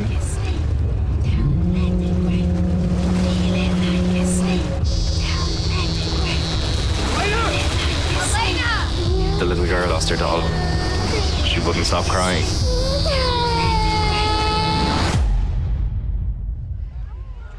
Children are a crushing responsibility. Happy birthday. The Lost Daughter oder Frau im Dunkeln. Dum, dum, dum. Ist das Regiedebüt von Maggie Gyllenhaal. Ey! Yo, die Maggie Gyllenhaal. Die. Schwester von Jake und großartige Schauspielerin. Yes. Und es spielen mit äh, Olivia Colman, whoop whoop, Jesse Buckley, whoop whoop, Dakota Johnson, Ed Harris, Peter Sarsgaard und viele mehr. Oh. Also ein Killer-Cast, würde ich mal sagen. Und es ist, glaube ich, eine Buchadaption. Ja, genau. Mhm. Basiert auf einem Buch. Und äh, Olivia Colman spielt eine Frau, eine Au äh, Professorin, irgendwie, was ist sie? Philosophie-Professorin, irgendwie sowas, die im Urlaub in Griechenland, ist es ziemlich sicher, ist und dort, äh, als sie am Strand sitzt, eine junge Mutter beobachtet, gespielt von Dakota Johnson, die ja Schwierigkeiten mit ihrer, mit ihrem sehr, mit ihrer sehr kleinen Tochter hat und sehr fertig aussieht, sehr wie eine junge, fertige junge Mutter aussieht. Und sie fühlt sehr mit ihr mit und durch den Film kriegen wir dann immer wieder Flashbacks zu ihr, ihrer jungen Version, gespielt von Jessie Buckley und wie sie als junge Mutter war und wie sie das fertig gemacht hat, eine junge Mutter zu sein von äh, zwei Mädels. Und ja, sie mischt sich dann auch so ein bisschen in die Angelegenheiten von Dakota Johnson ein oder versucht ihr so ein bisschen zu helfen, aber es ist auch so, ist es vielleicht eigennützig, wer weiß. Und es geht dann emotional, läuft das alles darauf raus, dass sie ja ihre eigen, ihr eigenes Mutterdasein reflektiert und sehr damit zu kämpfen hat, dass sie glaubt, keine gute Mutter gewesen zu sein. Also eine eine sehr schlechte Mutter gewesen zu sein. Da kommen dann auch durchaus Reveals, die sich gewaschen haben. Ne, warum sie das glaubt, die, boah, die haben, die hauen ganz schön rein. Und ja, es ist, es ist tatsächlich, lustigerweise, das habe ich auch in einem anderen Podcast gehört, aber ich, fand es ziemlich guten Vergleich. Also es wäre ein ziemlich krasses Double Feature mit The Babadook. Hm. Weil es so ähnliche Themen behandelt. Jetzt nicht, weil hier irgendjemand schwere Kinder hat, sondern mehr, weil es darum geht, halt ähm, von dem Mutterdasein total fertig gemacht zu werden und auch so diese, diese Momente, wenn du vielleicht es hast, dass du Kinder hast und deine eigenen Kinder vielleicht zeitweise hast.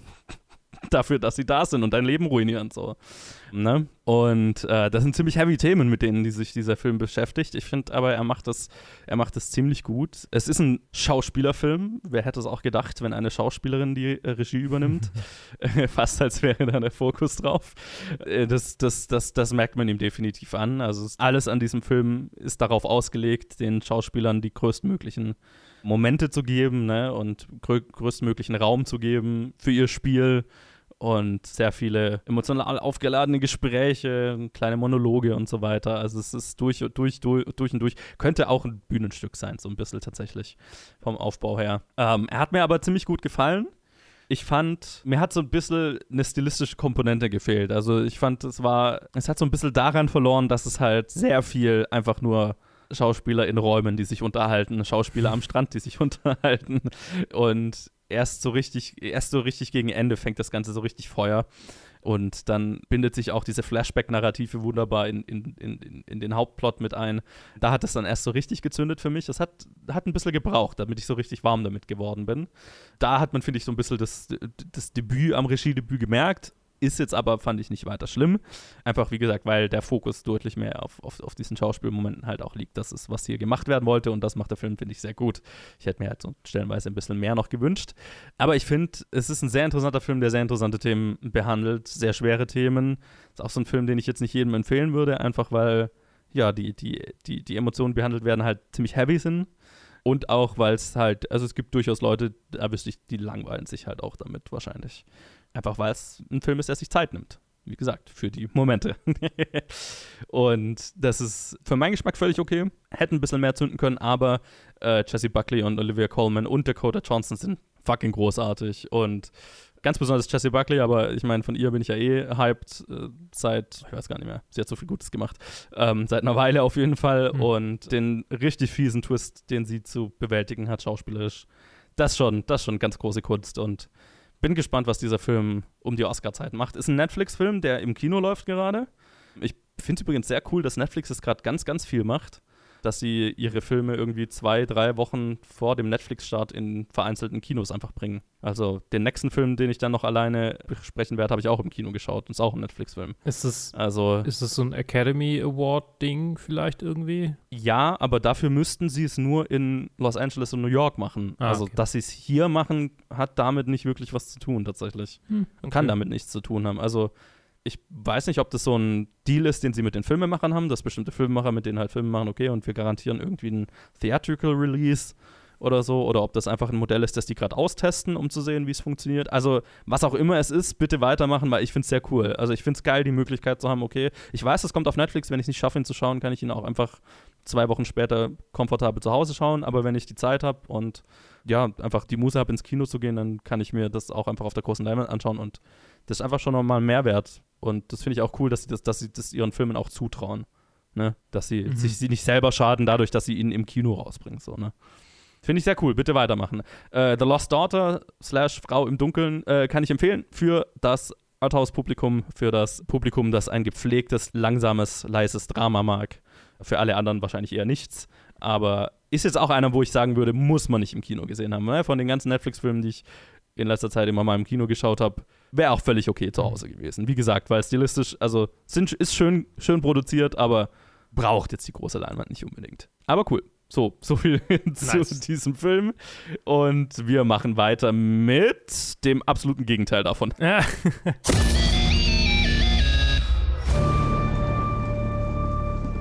Seit ich von dieser Spinne gebissen wurde, hatte ich nur eine Woche, in der sich mein Leben normal angefühlt hat.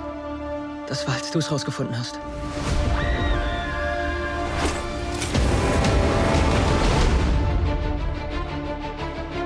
Als du den Zauberspruch verpfuscht hast, mit dem alle vergessen sollten, dass Peter Parker Spider-Man ist. bekamen wir ein paar Besucher. Aus jedem Universum.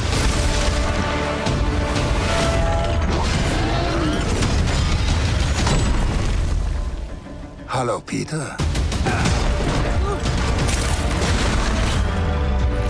Du bist nicht Peter Parker. Entschuldigung, wie war nochmal Ihr Name? Dr. Otto Octavius. Spider-Man No Way Home. Ein Film von John Watts. Was hat er vorher gemacht? Ich weiß nicht, wahrscheinlich die anderen Die beiden. anderen zwei Spider-Man und einen Indie-Film. Nice. Mit, äh, wir kennen sie, Tom Holland, Zendaya, Benedict Cumberbatch, J Jacob Batalon, John Favreau, Jamie Foxx, Willem Dafoe. Oh, Spoiler, habt ihr die Trailer nicht gesehen? Ups, Entschuldigung. Oh, IMDb spoilert euch. Okay, und alle anderen äh, hier. Äh, ja. Ist ein Film, über den man durch die Trailer nach und nach rausgekriegt hat, in welche Richtung er gehen wird. Und ich meine, wenn man ein Poster sieht, dann ist einem auch klar, wer alles so vorkommt. Äh, Ein Film, in dem Peter Parker das Dr. Strange bittet, die Welt vergessen zu lassen, dass er Spider-Man ist. Und äh, hat dann aber ganz viele, ja, Peter Parker-mäßig halt ganz viele Nach Nachträge, so, ach, aber, aber äh, eigentlich, also MJ sollte es nicht vergessen und ah, meine Tante eigentlich auch nicht, bla bla bla. Und dadurch geht der Zauber total schief und äh, plötzlich tauchen Figuren auf, die in dieser Dimension, in, dieser, in diesem Universum eigentlich gar nichts zu suchen haben. So, Joe, kurze Ja. Einschätzung, bevor wir mit Spoilern anfangen. Wie fandest du den Yes. Puh. Ähm, ja, es ist ein Film, der tatsächlich ausnahmsweise mal ziemlich auf meine Nostalgiedrüse drücken sollte. Mhm. Weil viele Dinge, die da aus Portalen kommen, aus Spider-Man-Filmen sind, mit denen ich aufgewachsen bin und die ich als Kind rauf und runter geschaut habe. Dafür hat es mich aber ganz schön kalt gelassen, leider. Ich bin allgemein kein Fan von Tom Holland Spider-Man. Ich finde, das ist der beste, die beste Version in einem Film von ihm. Das ist nicht der beste Film aus, der, der, aus den drei Teilen, die, die sie bisher mit ihm gemacht haben. Ich finde, er ist am besten in dieser, in dieser Version. Ich finde, das Drehbuch ist relativ furchtbar. Also es hat mich sehr an Civil War erinnert, so vom wegen, okay, wir wissen, bevor wir das Drehbuch anfangen, das ist das Finale, das wir haben wollen und jetzt müssen wir irgendwie auf Biegen und Brechen diesen Plot dahin biegen, dass das funktionieren kann. Und es ist halt, es hält gerade, es ist gerade so mit Tesa und Klebeband zusammengehalten, der Plot so gefühlt. Es ist auch sehr inkonsistent, was Dr. Stranges Charakter angeht. Also es ist halt einfach, es ist so ein, das ganze Setup ist, finde ich, ziemlicher Bullshit. Aber jetzt ist mal dahingestellt, ja, die Nostalgiespritze hat für mich nicht funktioniert. Und ich bin auch so ein bisschen genervt davon, wie blatant, wie offensichtlich das Nostalgie-Baiting in diesem Film inzwischen äh, einfach ist. Mhm. Also, ne, es war mal früher so, okay, vor, vor ein, zwei Jahren noch so, ey, da im Hintergrund war irgendein Charakter, den man vielleicht mal cool fand oder so. Jetzt, also, es ist ja einfach, es ist halt einfach nur noch die, die Holzhammer-Methode. Stellenweise haben die emotionalen Momente dann für mich funktioniert. Humor ist sehr 50-50, ganz viel Furchtbares dabei. Und mich hat das Setup für den nächsten Film mehr gekickt als der gesamte Film davor. Ja, ja, ja. Das Setup für den nächsten Film, das einfach ein fucking Trailer ist. Achso, na, ich meine jetzt gar nicht das für den, nächsten- für den nächsten Doctor Strange-Film. Ich meine nicht den Trailer. Ach, du Ich meine meinst- das, en äh, ich mein das Ende, wo, wo dieser Film endet. Mhm. Ne? Ja. Also, wo, wo Spider-Mans Charakter hier Ja. ist. Weil das ist dann der Spider-Man, den ich eher sehen will. Weil, Absolut. das, weil, weil was mich an dieser Spider-Man-Version ja so genervt hat, die letzten drei Filme, war, dass er halt so ein kleiner Iron Man ist. Ja, genau. Und das halt einfach nicht Spider-Manig ist. Halt einfach irgendwie fucking Spider, Spider-Suit mit 50.000 Gadgets und ah, furchtbar, ganz furchtbar, ganz hässlich. Ja, und das Ende ist hier so ein bisschen back to the roots. Okay, jetzt ist er mal tatsächlich ein Underdog. Ich habe das Gefühl, ich habe das in deiner Review gelesen oder in irgendeiner Review. Ich habe keine Review dazu geschrieben, also. Hm. Wie ging's dir denn? Ja, ich, ich, ich mag Filme, okay? Ich habe ich hab keine. ich auch. Ich habe den in 3D gesehen tatsächlich. Oh. Zwangsweise, weil er in Saarbrücken nur auf Englisch in 3D lief. An Hm, dem Tag, an okay. dem ich ihn sehen konnte, an dem wir ihn sehen konnten. Und ich habe gemerkt, wie sehr ich Kettenkinos hasse. Mal wieder. Kinos, die dir nicht sagen, dass du eine fucking 3D-Brille kaufen musst, weil natürlich habe ich vergessen, dass man eine 3D-Brille extra kaufen muss. Und man musste sie an der Kasse kaufen. Und das haben sie dir nicht gesagt beim Ticketkauf, oder? Nee, haben sie nicht. Also Ach, bestimmt schön. stand das irgendwo, aber ich habe es halt drüber gescrollt. Furchtbar. Und da war eine Schlange, ey, ich sag's dir. Gott sei Dank ist die Trailershow bei diesen riesigen Ketten immer so unglaublich lang. Sonst hätten wir Mhm. tatsächlich einen Teil vom Film verpasst, weil da einfach 100 Leute vorm Kino standen. Ungelogen. Ja, krass. Also wir, bis wir drin waren, hat's, ich glaube, eine halbe Stunde ge gedauert. Holy shit. Ja. Ähm, der Film an sich war dafür aber ein ziemlich bombastisches Spektakel, was irgendwie auf so einer Riesenleinwand mit 3D schon ganz cool war. Also, was es ziemlich, ziemlich aufgewertet hat, ausnahmsweise mal. Habe ich keine Kopfschmerzen gekriegt vom 3D und war aber eigentlich cool. Ich fand, die Stakes haben sich das erste Mal in diesem Spider-Man-Film wirklich real angefühlt. Auch wenn es durch Marvel-Quippy Bullshit-Humor manchmal ein bisschen äh, wieder zerstört wird, äh, aber kennen wir ja. Mhm. Nichtsdestotrotz, dennoch, mein, mein Opa hat mich kritisiert, weil ich ständig nichtsdestotrotz sage, das ist eigentlich kein Wort, sagt er. Äh, dennoch muss ich sagen, hier fühlt sich das erste Mal in, äh, von den drei Filmen das so an, als wäre hier eine tatsächlich wirklich reale Bedrohung, so, so eine wirkliche Bedrohung für irgendwie das Leben von Charakteren, die uns Mhm. interessieren, vorhanden und nicht für irgendwelche Leute. Ja. Weil ich meine, ständig sterben irgendwelche Leute in diesem Film, ist klar. Aber ich meine, so seit, keine Ahnung, seit Endgame hatte ich nicht so ein Gefühl von, ha, okay, hier könnte wirklich jemand mir seinen Kragen gehen, weil es ist irgendwie alles Mhm. ziemlich übel. Und das, das fand ich, fand ich gut. Die ganze, Nostal das ganze Nostalgie-Baiting, das war halt so, ich saß da mit so einem verschmitzten Lächeln, so, ja, ja, okay. ihr, ihr tut halt das, was ihr tut. So, ich, ich, ich sehe es. So, I see what you do there. I know what you're doing. Aber mich kriegt ihr nicht. Aber Willem Dafoe war super. Er war ganz cool, ja.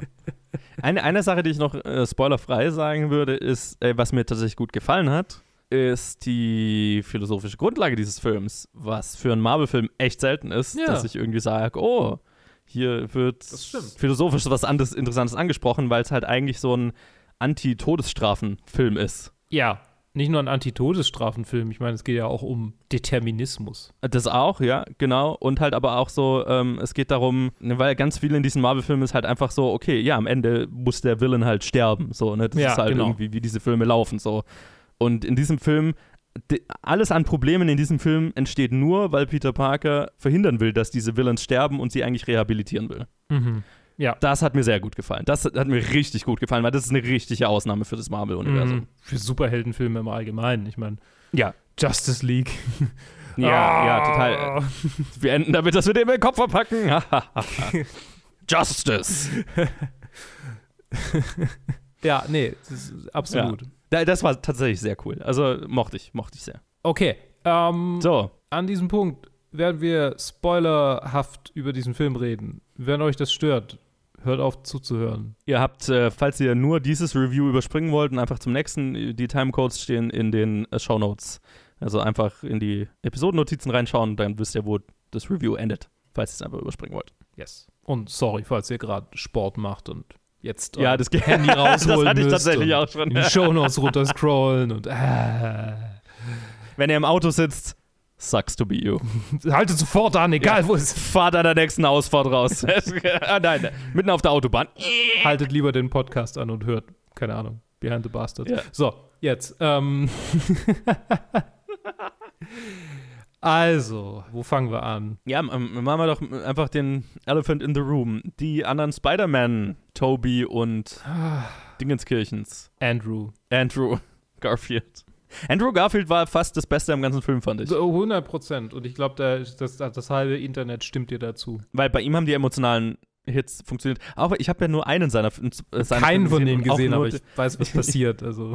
ja, ich habe nur den zweiten gesehen und der, der, da ist ja auch der größte Callback hin. Mhm. Und das hat, das, hat für, das hat für mich funktioniert. Und auch die Momente, wo es ne, um, um das, die Schwere des Spider-Man-Seins ging und so weiter, die haben für mich von ihm gut funktioniert. Also er hat wirklich, man hat das Gefühl, okay, er, er gibt dem nochmal alles, so, Mhm. ne, weil er seinen dritten Film nie gekriegt hat. So. Ja, das ist schön. Das war, das war cool. Hat mir gut gefallen. Tobey Maguire fand ich weird. Mhm. Ich fand cool, dass er da war. Ja. Cool, dass sie ihn gekriegt haben. Es hat sich nicht richtig angefühlt irgendwie. Ich bin nicht so richtig warm angef- Ja, ja. geworden damit, ne? Es, mh, weil ganz viel von ihm, ihm werden ganz viel so quippy, jokey Lines gegeben und ich hatte nicht das, das A, passt es nicht gefühlt zu, zu seinem Spider-Man, so wie ich in Erinnerung habe. Und B, hatte ich auch nicht das Gefühl, er weiß so richtig, was er damit machen soll. Ja, absolut. Ich meine, es ist schwierig, in einem Film drei so unterschiedliche Verkörperungen von einem Charakter zusammenzubringen.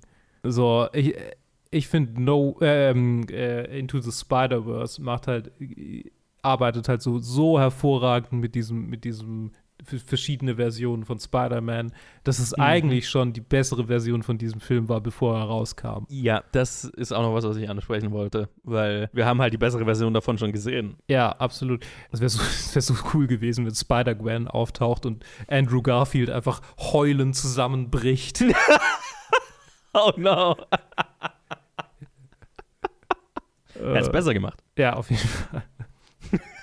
einfach mehr Andrew Garfield. Generell.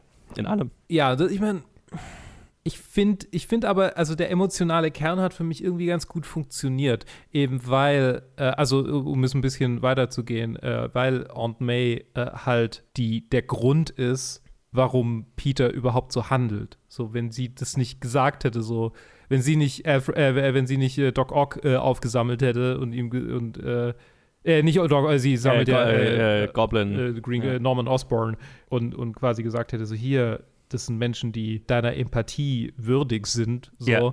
dann hätte er sie wahrscheinlich in sicher, er hätte nicht mal nachgefragt, so, ne? Die, die hätten nicht drüber geredet und er hätte sie alle in einen sicheren Tod geschickt. Ja. Und quasi, dass sie so ein bisschen ihr Leben dafür gibt, dass er tatsächlich Gutes tut und nicht einfach so wie Iron Man halt irgendwie rumballert und das war's dann, sondern dass er tatsächlich zu Spider-Man wird, der zu, zuvorderst das Gute in den Menschen sehen will und, und halt irgendwie einfach nur verhindern will, dass Unheil passiert. Also das, das finde ich, das fand ich sehr stark. Also das hat gut Ja. funktioniert. Absolut. Ähm. Da auch wirklich Hut ab, weil, weil, weil also es war so erfrischend, weil es für das Marvel-Universum so selten ist. Ja, und ich finde, also, und ich muss sagen, von allen drei Great Power, Great Responsibility Momenten war das der stärkste. Auch wenn es sehr cheesy war, auch wenn es sehr so, oh, sie hat es gesagt.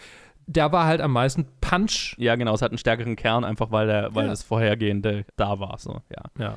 Nee, das, das, war, das war gut. Ich fand auch den Aunt May Sterbemoment ganz gut gehandelt. Auch wenn ich mit ihrer Aunt May nicht so wirklich eine emotionalere Verbindung hatte. Also, Hm. weil sie halt auch so in so quippy Lines die letzten zwei Filme ersauf, äh, äh, ertränkt wurde. So. Ja, okay. Ne, sie ist halt die ganze Zeit so ein Joke. Haha, meine Aunt May ist heiß.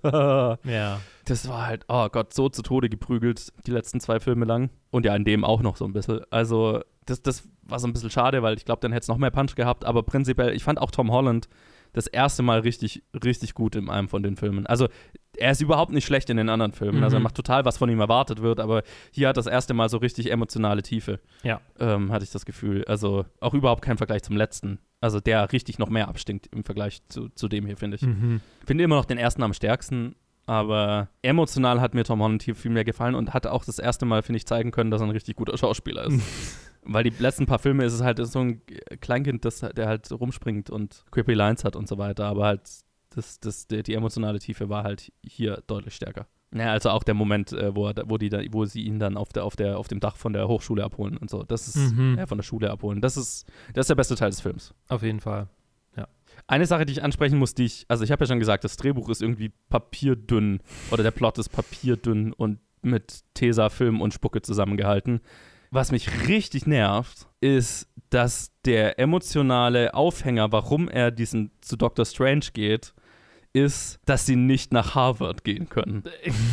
Holy shit, ist das ein dummer Aufhänger für einen, für einen, für einen Plot. Gar nicht irgendwie, oh, MJ und der Typ werden auf der Straße von irgendjemand zusammengeschlagen, weil sie mit Spider-Man irgendwie zu tun haben oder so. Oh, die sind, die haben richtig, die sind irgendwie richtig gefährdet. Das, ich muss, um deren Leben zu schützen, dafür sorgen, dass die Leute vergessen, dass ich Spider-Man bin. Nee, wir kommen nicht nach Harvard. Ich finde es eigentlich so. What? Ich finde es eigentlich sehr passend tatsächlich. Weil es, es passt hervorragend in die Zuckerwatte-Welt, die von den ersten, von den anderen beiden Filmen aufgebaut wurde. Und jetzt trifft es halt auf reale Konsequenzen. So ein bisschen. Naja, aber sind das reale Konsequenzen, dass sie nicht in die Hochschule reinkommen, in die sie wollten? Nein, nein, nein, nein, nein. Nee, nee, nee. Das, das ist quasi, also dieses, dieses, dieses Ganze, dass er zu Dr. Strange rennt, deswegen, das ist Teil der Zuckerwattewelt. Aber quasi das, was Dr. Strange daraus macht, also das, was quasi Okay, durch den ja, schiefgegangenen Zauber, pa- also es ist das erste Mal, dass, dass quasi einfach so dieses Braindead, öh, wir, wir bambeln rum und, und äh, nichts hat Konsequenzen. So, so gefühlt das erste Mal, dass es halt tatsächlich für ihn bedeutet, okay, jetzt muss er wirklich liefern, so und, und es passieren Dinge. Also ich, ich würde, ich würde, ich kann das sehen, ich würde dem auch zustimmen, wenn ich der Film das super ernst nehmen würde von der Ja, Inszenierung, dass sie nicht nach Harvard können. Wenn das nicht irgendwie der größte Schock und die, der größte emotionale Fall zu dem Zeitpunkt im Film wäre, dass sie nicht nach fucking Harvard gehen können zusammen. Es sind Also halt Teenager. ja, aber es ist doch, also vor allem, wie gesagt, also die besseren Gründe liegen ja so auf der Hand halt einfach, Ja, dass die klar. halt, ja, okay, der, die sind halt wirklich bedroht, weil, weil sie, weil Leute wissen, dass sie Spider-Man kennen. So. Also ist halt Weil einfach, äh, in Universe, äh, ähm, äh, wie heißt er, Alex Jones äh, ihn, ihn nachhetzt, nachjagt. Ja, ja, total, genau. Okay, der Alex Jones dieses Universums macht eine Hetzjagd auf alle oder fordert eine Hetzjagd auf alle, die irgendwie mit Spider-Man zu tun haben, weil sie Terroristen Ich meine, oder quasi. ja ein paar Mal. Es werden Steine in Ja, sein genau. Apartment geworfen. Richtig, genau. Und dann ist es vorbei. Ja, genau, es ist einmal, es ist Einstein. Ähm, es ist halt einfach, da wären so viel stärkere Aufhänger da gewesen, als, okay, wir kommen nicht nach fucking Harvard. Also, das war echt, also da haben sich meine Augen fünfmal rumgedreht, als das der Grund war, warum er zu fucking Doctor Strange geht. Und dann, wie gesagt, das ist halt so, finde ich, uncharakteristisch für Doctor Strange, Ja. dass er halt sagt, ja, okay, dieser, dieses fucking First World Problem Teenager-Kind kommt nicht in die Hochschule, in die er will. Natürlich ändere ich das gesamte Universum dafür, weil der, da, weil der in die, nicht in die Hochschule reinkommt, in die er will. Beziehungsweise seine Freunde, aber who fucking cares? Ich man könnte Vor allem, Ja. weil, sich, weil er sich ja dann ja noch rausstellt, okay, der hätte halt auch einfach mit der Leiterin von der Hochschule reden können. Ja, ich meine, das ist Oder mit der Aufnahmetante. Also, Ja, das ist und also das ist, ich fand es so inkonsistent mit Dr. Stranges Charakter. So inkonsistent. 100 Prozent. Weil er in den anderen Filmen so, oh, er ist der Protector des Universums und er sorgt dafür, dass irgendwie keine magischen Einflüsse auf die Welt und so weiter. Und, Aber vergiss ja, nicht den ersten Doctor Strange-Film. Da ist er durchaus jemand, der einfach leichtfertig irgendeinen Scheiß macht. Ja, und ist nicht der Arc des Films, dass er lernt, Verantwortung zu übernehmen? Ja, aber ich meine, jetzt hat er, jetzt hat er so einen richtig heftigen Kampf hinter sich. Ist traumatisiert. Ich meine, er war fünf Jahre weggeblippt, ist total am Arsch und dann kommt derjenige, der quasi mit dafür verantwortlich ist, dass er wieder lebt und sagt, hey, ich bitte dich um Gefallen. Und er, er denkt sich, ja, das ist ganz schön dumm, aber er überschätzt sich auch selbst und sagt, okay, es, es ist kein Problem, ich, es ist ein einfacher Spell, ich kann das machen. Wenn es nur darum geht, dass, er, dass die nach Harvard wollen, warum macht er da nicht irgendwie ein Spell, dass halt einfach die Harvard-Tante ihre Meinung ändert? So, also das ist so. Ja, nein, okay, die kommen nicht nach Harvard. Okay, wir ändern das gesamte Universum. Ja. ja lass mich mal kurz das, die gesamte Welt brainwashen. Das ist so hauchdünn von einem Aufbau. Holy Ja. crap. Also, das ist echt schwach. ne, das kann, kann man sich schon irgendwie hin erklären, aber also, sorry, aber das, also, Ja. da kann man in einem kurzen Brainstorming fünf bessere Ideen finden. Aber ja, whatever. Ich kann sehen. Und das ist, was ich meine, ne? das fühlt sich so Civil War-mäßig an, dass, okay, wir brauchen, unser, dieser Film ist, wie diese ganzen Spider-Man Man miteinander arbeiten gegen die Villains, weil wir wollen die Nostalgie-Bombe Bombe aller Zeiten zünden. Okay, wie kriegen wir das hin? Ist nicht so wichtig, Hauptsache wir kommen dahin, so, ne? Ja. Und das ist halt, also das ist halt schwach, finde ich. Das ist ein bisschen schwaches Storytelling. Hast du übrigens gesehen, wo der Film ist? In der IMDb Top 250 Oh, aktuell. Oh, Jesus. Platz 13. Will ich mal mit einem Stern bewerten, um ein bisschen gegenzuhalten?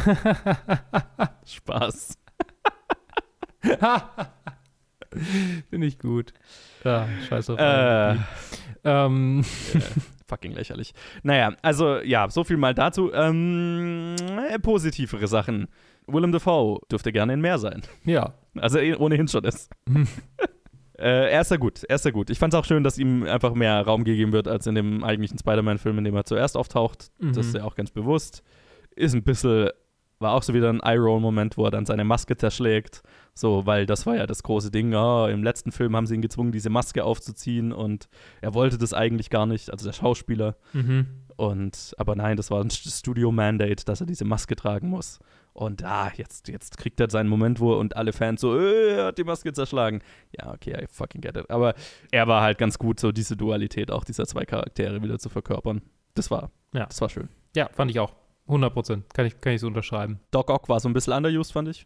Also, ja, es war ein bisschen schade, weil Also, ja. anders, andererseits war es eigentlich sehr schön, dass, dass es so einfach war, ihn zu Ja, reparieren. das fand ich tatsächlich cool. Das fand ich Ja. tatsächlich cool. Also, das, das, das stört mich auch gar nicht. Es war mehr so, ja, okay, der, der, man, ich hatte so das Gefühl, der ist halt da wegen der Nostalgiebombe, aber so, Mhm. was, was ist der emotionale Arc, den er jetzt irgendwie durchzumachen hat oder er was hat ist keine der. Rückenschmerzen mehr und das ist ja schon mal wichtig. Ist auch was wert. Auf jeden Ist auch Fall. ein Arc. Das, da- ich meine, hallo, wenn das mein emotionaler Arc in meinem Leben wäre, ich wäre beinahe wunschlos glücklich. Ja, Jamie Foxx und die anderen hm, sind da, um da zu sein. Ja, ja. Sandman war kurz witzig. Wie Ja. damals in Spider-Man 3 auch. Der besteht aus Sand, das ist sein Ding. Äh, Es ist wie Ja. The Thing, aber schlimmer. Es, es war okay. Ja, der, der ganze dritte Akt hat mich dann, also war dann so ein bisschen leeres Spektakel wieder. Also, aber also ich meine, wie immer, ne? Mhm. Ich musste, ich hab, hat, hatte einen gigantischen Eye-Roll dadurch, dass die, die Freiheitsstatue jetzt ein fucking Captain America Shield bekommt. Och, mein. Ugh. Äh, ja, das. Ui, äh. Oh Gott. Give me a fucking break. Ja, Vielleicht setzen sie ihr noch einen Iron Man-Helm auf. Ja, genau. Oh, das ist. Das tut weh. Aber was wäre, wenn Superhelden wirklich existieren würden? Würde das passieren? Ach, keine Ahnung. Ich meine, das, das lässt mich schon alles einfach kalt. Das ist schon gar nicht mehr, dass ich da jetzt irgendwie denke, oh, das nervt mich, sondern das ist einfach nur noch mich taub. das blende ich Ja, einfach aus. äh. So und achte auf die Sachen, die mir gefallen. Okay, okay. Also, das kann man natürlich auch machen. Das äh, kann, funktioniert natürlich auch. Ähm, wie gesagt, das Ende, das Setup fürs, für, den, äh, für den nächsten Film sollte es denn beibehalten werden, dass er einfach auf sich allein gestellt ist. Das ist cool. Mhm, absolut. Da, das wäre das erste Mal, dass er so richtig Spider-Manig wäre. Ja. ja, also so alles in allem, ich, ja, I get it. Ich verstehe, warum es den Hype gibt. Ich finde es ein bisschen schade, dass, ja, keine Ahnung. Ja, es, es fühlt sich alles einfach so ein bisschen leer an. Es ist so, ne. Der Film existiert, um irgendwie Kindheitserinnerungen für eine Generation wieder auffrischen zu lassen und findet einigermaßen eine halbwegs Rechtfertigung für seine Existenz, aber halt nur so halbwegs. Und Mhm. ist halt, ach, das ist, ich finde, das ist zu wenig, als dass ich ihn jetzt wirklich empfehlen könnte. Aber muss ich ja auch nicht, weil die halbe Welt hat ihn ja schon gesehen. Also. Ja, nee, absolut. Ich meine, das ist halt wirklich, der ist fucking erfolgreich. Holy shit. Ja, und oh, ich sehe es halt kommen. Das ist, wenn das quasi das Template für die Superheldenfilme des nächsten Jahrzehnts sind, oh mein Gott. Ja. Macht euch auf was gefasst, ey. Sehen wir dann Edward Norton Hulk wieder? Ja, du kannst, kannst einen drauf verwetten. Uh. Sehen wir die Fantastic Four aus den Tim Story-Filmen irgendwo auftauchen. Das war ja, das war ja irgendwo, ich habe es auf Twitter gelesen, wo jemand äh, meinte. Und dann sehen wir Chris Evans aus, äh, aus äh, heldenhaft aus einem Doctor Strange Multiversum Tor hervorsteigen und er sprengt sein Kostüm und es ist nicht Captain America, sondern The Human Torch. Oh! Kill me now. Kill me now. Gebt mir die Spritze doch Ah. einfach. Ja, ich find's moderat witzig. Ja, es, ja. Naja. Es ist okay. Ja, ja, it's all, it's all right. Es ist, es ist leerer Spaß. Und wenn ihr damit Spaß habt, dann ist das, freut mich das für euch. Ich hatte Spaß damit, aber ich bin auch leicht zu, zufrieden. Nee, zu also wie gesagt, das, ich freue mich für jeden, der damit Spaß haben kann. Das, ich, keine Ahnung. Manchmal ärgere ich mich so ein bisschen, dass, dass ich da so ein grumpy old guy geworden bist. grumpy old guy geworden bin, einfach innerlich tot bin für diese Art von Film. Aber ja, was, was soll's? Also ich meine, das, es liegt, es ist ja auch einfach die Fülle davon, die, die mich an diesen Punkt gebracht hat. Ne? Mhm. Es ist einfach so ein Hagel an demselben Film immer und immer wieder. Irgendwann ermüdet es einfach. Mhm. Und ähm, der hier liefert jetzt keinen Grund, diese Ermüdungserscheinungen zu verbessern. Also Ja, ja. Kann ich schon sehen. Ich meine, ja, da war, da war Eternals definitiv eher dein Film dieses Jahr. Ja, weil der hat wenigstens was Neues versucht. Ne? Also jetzt mal dahingestellt, ob das jetzt immer 100% erfolgreich war. Der hat wenigstens was versucht. Und ich habe nicht das Gefühl, Spider-Man No Way Home versucht irgendwas.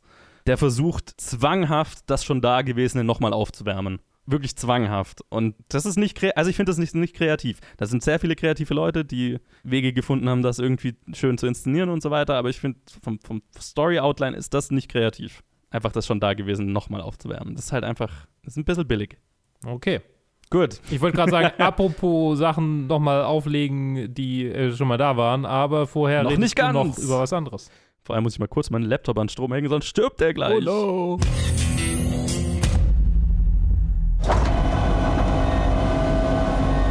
This is not real. This is not real. This is not real. This isn't happening. Kate, uh, tell me this isn't really happening. I hear there's uh, something you don't like the looks of. We discovered a very large comet. Oh, good for you. It's headed directly towards Earth. This comet is what we call a planet killer. At this exact moment, I say we sit tight and assess. Sit tight and assess? Sit tight. and then assess. The sit tight part comes first, then you got to digest it. That's the assessment period. This is the worst news in the history of humanity. He just blew us off. What are we gonna do? We have to release the information. So we just leak it. Our guests today have made a pretty big discovery in space. How big is this thing, though? And I can't destroy my ex-wife's house. Is that possible? There's a 100% chance that we're all going to die. Der Laptop hat Strom und ich rede über Don't Look Up. Ein weiterer neuer Netflix-Film, der im Kino lief, inzwischen auf Netflix rausgekommen ist. Und es ist der neue Film von Adam McKay. Ein relativ kontroverser Regisseur, habe ich festgestellt. Vor allem halt für seine letzten jetzt drei Filme, äh, die da wären halt ähm, The Big Short, Vice und jetzt Don't Look Up. Aber der hat auch gemacht, äh, was was hat er denn gemacht? Äh, hier Anchorman und so. Also halt ganz, ganz viele äh, Komödien, Step Brothers und Anchorman 2, The Other Guys und sowas halt. Ähm, ja, ganz viel Komödien, bis er sich auf Aktivismusfilme, kann man fast schon sagen, Aktivismuskomödien spezialisiert hat seit The Big Short. Und es spielen mit äh, Leonardo DiCaprio, Jennifer Lawrence, Meryl Streep, Kate Blanchett, äh, Jonah Hill, Mark Rylance, Tyler Perry, Ron Perlman, Timothy Chalamet, Ariana Grande. was ist dieser Film? äh, was ist dieser Cast? Ähm, und es ist eine Klimawandel-Allegorie. Ähm, ich sag ja, er macht ja Aktivismusfilme und in dem geht es um zwei Wissenschaftler, gespielt von Jennifer Lawrence und Leonardo DiCaprio, die einen Kometen entdecken der in Richtung Erde fliegt und erst sind alle so, ey, geil, wir dürfen diesen Kometen benennen, wir benennen ihn nach Jennifer Lawrence, die hat ihn gefunden, geil. Und äh, dann, ja, komm, jetzt lass mal die genaue, genaue Laufbahn äh, berechnen, ja, geil. Ähm, und dann wird der Raum plötzlich ganz ruhig, wo ihnen auffällt, whoops, der kommt ja genau zu uns. In sechs Monaten kollidiert der mit der Erde. Und wir haben es hier mit einem groß genugen zu tun, dass er ein sogenannter Pla äh, Planet Killer ist. Also einer, der ein Dinosaurier aussterben, großes Katastrophe, aus, große Katastrophe auslösen würde. Und ähm, ja, in ihrem Schock gehen die beiden natürlich als erstes ins Weiße Haus und haben da erstmal, wenn der erstmal ewig lang sitzen gelassen und dann stellt sich raus, die Präsidentin, gespielt von Meryl Streep, die definitiv so ein Donald Trump-Verschnitt ist, also nicht gerade subtil, logischerweise. Und ihr Sohn, der ihr Second in Command ist, gespielt von Jonah Hill, äh, get it, Trump Family und so Mhm. weiter, ähm, sind gar nicht so heiß drauf, da jetzt irgendwas dran zu machen, weil die nächsten Wahlen stehen an und man kann ja jetzt nicht mit schlechten Nachrichten um sich werfen. Also das ist ja irgendwie, da, da, da bombt man die Leute ja aus, das geht ja nicht. Außerdem wird dann noch auf dem Kometen irgendein Metall gefunden, was, was sehr wertvoll ist. Und dann kommt so ein Tech-Milliardär, gespielt von Mark Rylance, daher und sagt, ey, ich würde ganz gerne, ich bin nicht davor, dass wir den, Plan den Kometen sprengen. Ich würde ihn ganz gerne sachte zum Landen bringen, um ihn dann meinen zu können. Wäre das okay? Mhm. wir könnten Milliarden dran verdienen. Genau, und dann gehen die beiden halt auf eigene Faust an die Öffentlichkeit und Jennifer Lawrence wird ein Meme, weil sie in einer Talkshow ausflippt und die Kamera anstrahlt, dass wir alle sterben werden. Und das Internet findet es vor allem lustig, dass sie ausgeflippt ist. Und ähm, ja, habt ihr schon verstanden, worum es in diesem Film geht? Adam McKay macht keine subtilen Filme. ich meine, wer in diesen Film reingeht und einen subtilen Film erwartet, hat seine letzten zwei nicht gesehen. Ich stehe irgendwie so ein bisschen auf seine Filme. Ich, das ist, seine Filme sind so, entweder du, naja, ich weiß nicht, ob man sie hasst oder liebt. Ich bin bei den meisten eher so, ich finde sie eigentlich ganz gut. Aber also, sie kriegen ziemlich viel Hate ab, seine Mhm. Filme. Ne? Einfach äh, dafür, dass sie halt so subtil sind wie ein Vorschlaghammer ins Gesicht. Und ja, ich, ich verstehe es. Ich bin meistens der Erste, der sagt, ja, okay, das hätte man auch irgendwie ein bisschen intelligenter verpacken können. Aber ich mag seinen konfrontativen Stil tatsächlich ganz gerne und ich stehe auch so ein bisschen auf seinen Humor. Nicht alles hier funktioniert für mich. Tatsächlich, diese ganzen Präsidentengeschichte ist tatsächlich für das, das für mich, was am schwächsten an diesem Film ist. Prinzipiell finde ich aber seinen Humor eigentlich ganz lustig und ich meine, ich stehe auf so ein bisschen Weltuntergangsszenarien und ich stehe auf den Nihilismus, den er hat. Ne? Also ich glaube, das ist auch vielen falsch, äh, so ein bisschen sauer aufgestoßen, was diesen Film halt angeht, weil er ist halt wahnsinnig nihilistisch. Also in dem Film geht es eigentlich die ganze Zeit darum, dass wir alle halt alle gefickt sind. So. Ne? Und ja, Mai kann man natürlich sagen, nach zwei Jahren Pandemie und Klimawandel und so weiter, ich möchte jetzt nicht gerade die Message hören, dass wir fucked sind, aber Mai. Mein nihilistischer Streak hat sich angesprochen gefühlt. Ich fand ihn ganz lustig. Also ich fand, dass Leonardo DiCaprio und Jennifer Lawrence beide sehr, sehr gut sind. Ich mochte es auch gerade von, von den beiden, sie in eben sehr komödiantisch angelegten Rollen zu sehen und vor allem halt als zwei, die das alles, die die einzigen sind, die es eigentlich ernst nehmen, ne? Und das ist das Lustige daran, so, ne? Also deren Verzweiflung oder steigende Verzweiflung und ja, auch, auch was die Relati Relatability dieser Reaktionen, die die beiden haben, angeht, das hat mich schon sehr gekickt, einfach so irgendwie Jennifer Lawrences erste Reaktion darauf, dass sie einen Planet Killer entdeckt hat, war, okay, sie muss dringend high werden und so. Also es ist einfach auf diesem Level, es funktioniert dieser Film, finde ich sehr gut. Ich finde auch Timothy Ch- Chalamet spielt eine ganz geile Rolle, die ich nicht verraten werde. Aber er taucht sehr spät im Film auf, ist auch nicht lang im Film. Aber ich habe mich einfach bepisst vor Lachen die ganze Zeit, immer wenn sein Charakter da war, weil es halt einfach so, wer kam auf diese Idee? Warum? Das ist absurd, aber lustig. Und das ist, das ist dieser ganze Film für mich. Er ist absurd, er ist lustig, er ist die absolute Holzhammer-Methode. Die Message ist vor dem Film schon klar, da brauchen wir nicht drüber reden. Und Mai, wenn der Humor für einen nicht funktioniert und man halt so ein bisschen davon genervt ist, dass der Film am die ganze zwei Stunden lang was vorpredigt, was er tut, kann ich total sehen, dass man bei diesem Film voll abkotzen wird. Deswegen ist es keine uneingeschränkte Empfehlung hier. Wenn man aber, also ich meine, Big Short ist ein absoluter Favorite von mir. Weiß fand ich immer noch ziemlich lustig und ziemlich gut. Wenn man die beiden relativ gut fand, dann kann man dem, glaube ich, auch was abgewinnen. Wenn man bei den beiden schon abgekotzt hat, dann Finger weg von diesem Film, weil das, ähm, es ist nicht ganz so, der Stil ist nicht ganz so schlimm wie in Weiß und in The Big Short. Also es gibt nicht so viele Reißzooms und Cutaways und gibt auch keine hier Margot Robbie in der Badewanne, die dir irgendwas erklären muss oder so, sondern ähm, er ist ein bisschen zurückgefahrener, der Stil. Er ist ein bisschen klassischer, was ich gut fand. Aber ich meine, sonst vom, vom Humor her und von allem ist es same old Adam McKay. Und das mag man oder man mag es nicht. Für mich hat es ziemlich gut funktioniert. Ähm, und auch vor allem das Ende ist halt sehr böse. Aber auch sehr emotional. Und ich mochte es. Ich mochte es. Was soll ich sagen? Kein Favorite of the Year, aber ist, ich hatte Spaß. Ich kann ihn empfehlen. Unter diesen Voraussetzungen. Ich habe es leider nicht geschafft, ihn zu sehen und jetzt will ich ihn sehen. Vor allem auch noch, noch so eine Sache. Mark Rylance als dieser Tech-Billionär. Ich weiß nicht, was er für eine Schauspielentscheidung getroffen hat und wer auf die Idee kam, dass das gut ist. aber es ist so weird, dass ich es schon wieder gefeiert habe. Es ist so dr- drüber und so komisch und ich weiß nicht, was das soll, aber das ist irgendwie der Witz daran. Und ja, es hat halt irgendwie meinen weirden Sinn für Humor ganz gut angesprochen. Das ist schön. Ich freue Ja. mich drauf. Alright.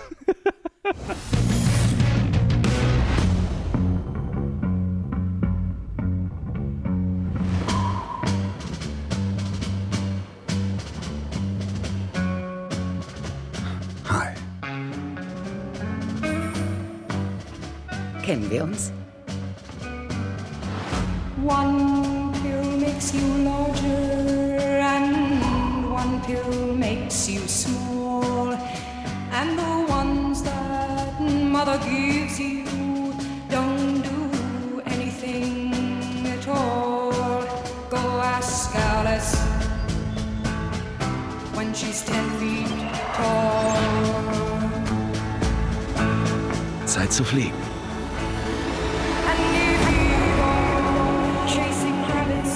Willst du die Wahrheit, Neo? Dann musst du mir folgen.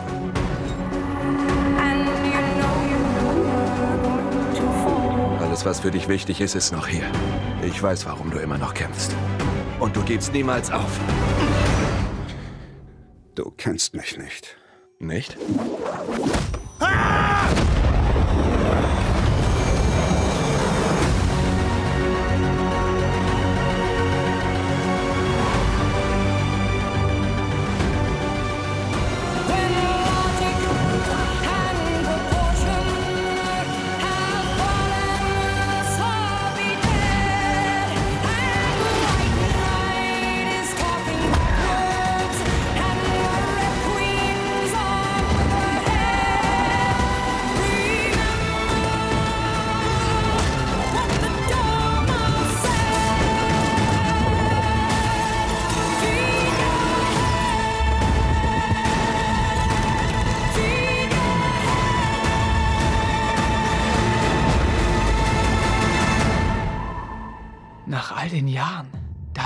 Zurückzukehren, wo alles begonnen hat. Zurück in die Matrix.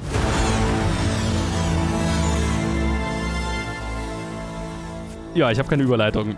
Matrix Resurrections. Matrix 4. Lana Wachowski führte Regie, führte die Regie mit natürlich Keanu Reeves, Carrie Ann Moss, äh, Yahya Abdul Matin II., Jonathan Groff, Jessica Henwick, Neil Patrick Harris, Jada Pinkett Smith, Priyanka Chopra Jonas, Christina Ricci und Lambert Wilson und so viel mehr.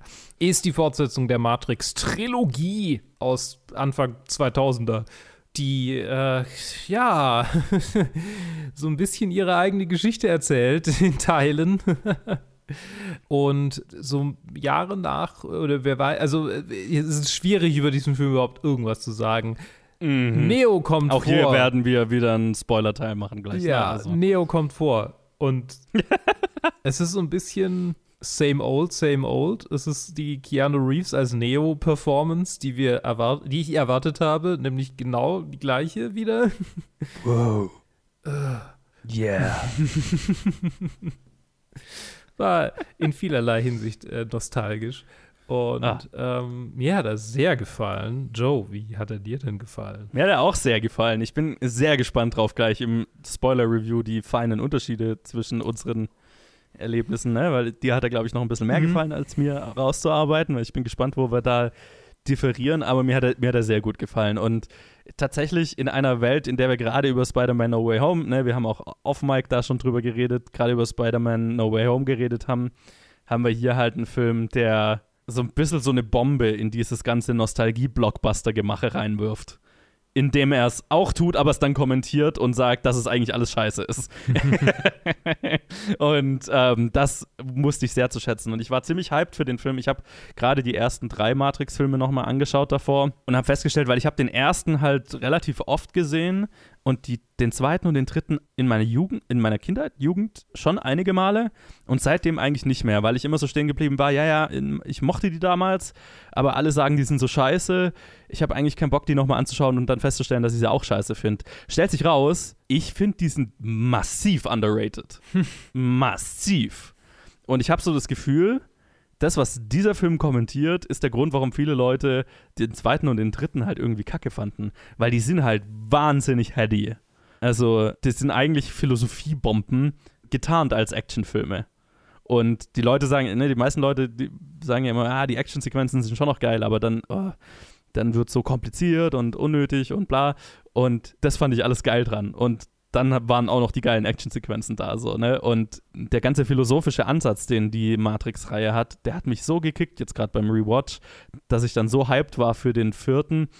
Weil ich war, davor war ich so, oh, brauchen wir das nochmal und oh mein Gott, so ein Matrix-Reboot, Rebookle, was auch immer, ist, jetzt wird auch noch das nicht in Ruhe gelassen. Und nachdem ich zwei und drei geschaut hatte, war ich mir relativ sicher, dass das wahrscheinlich nicht das sein wird, was sie mit, was Lana Wachowski mit dem vierten machen wird.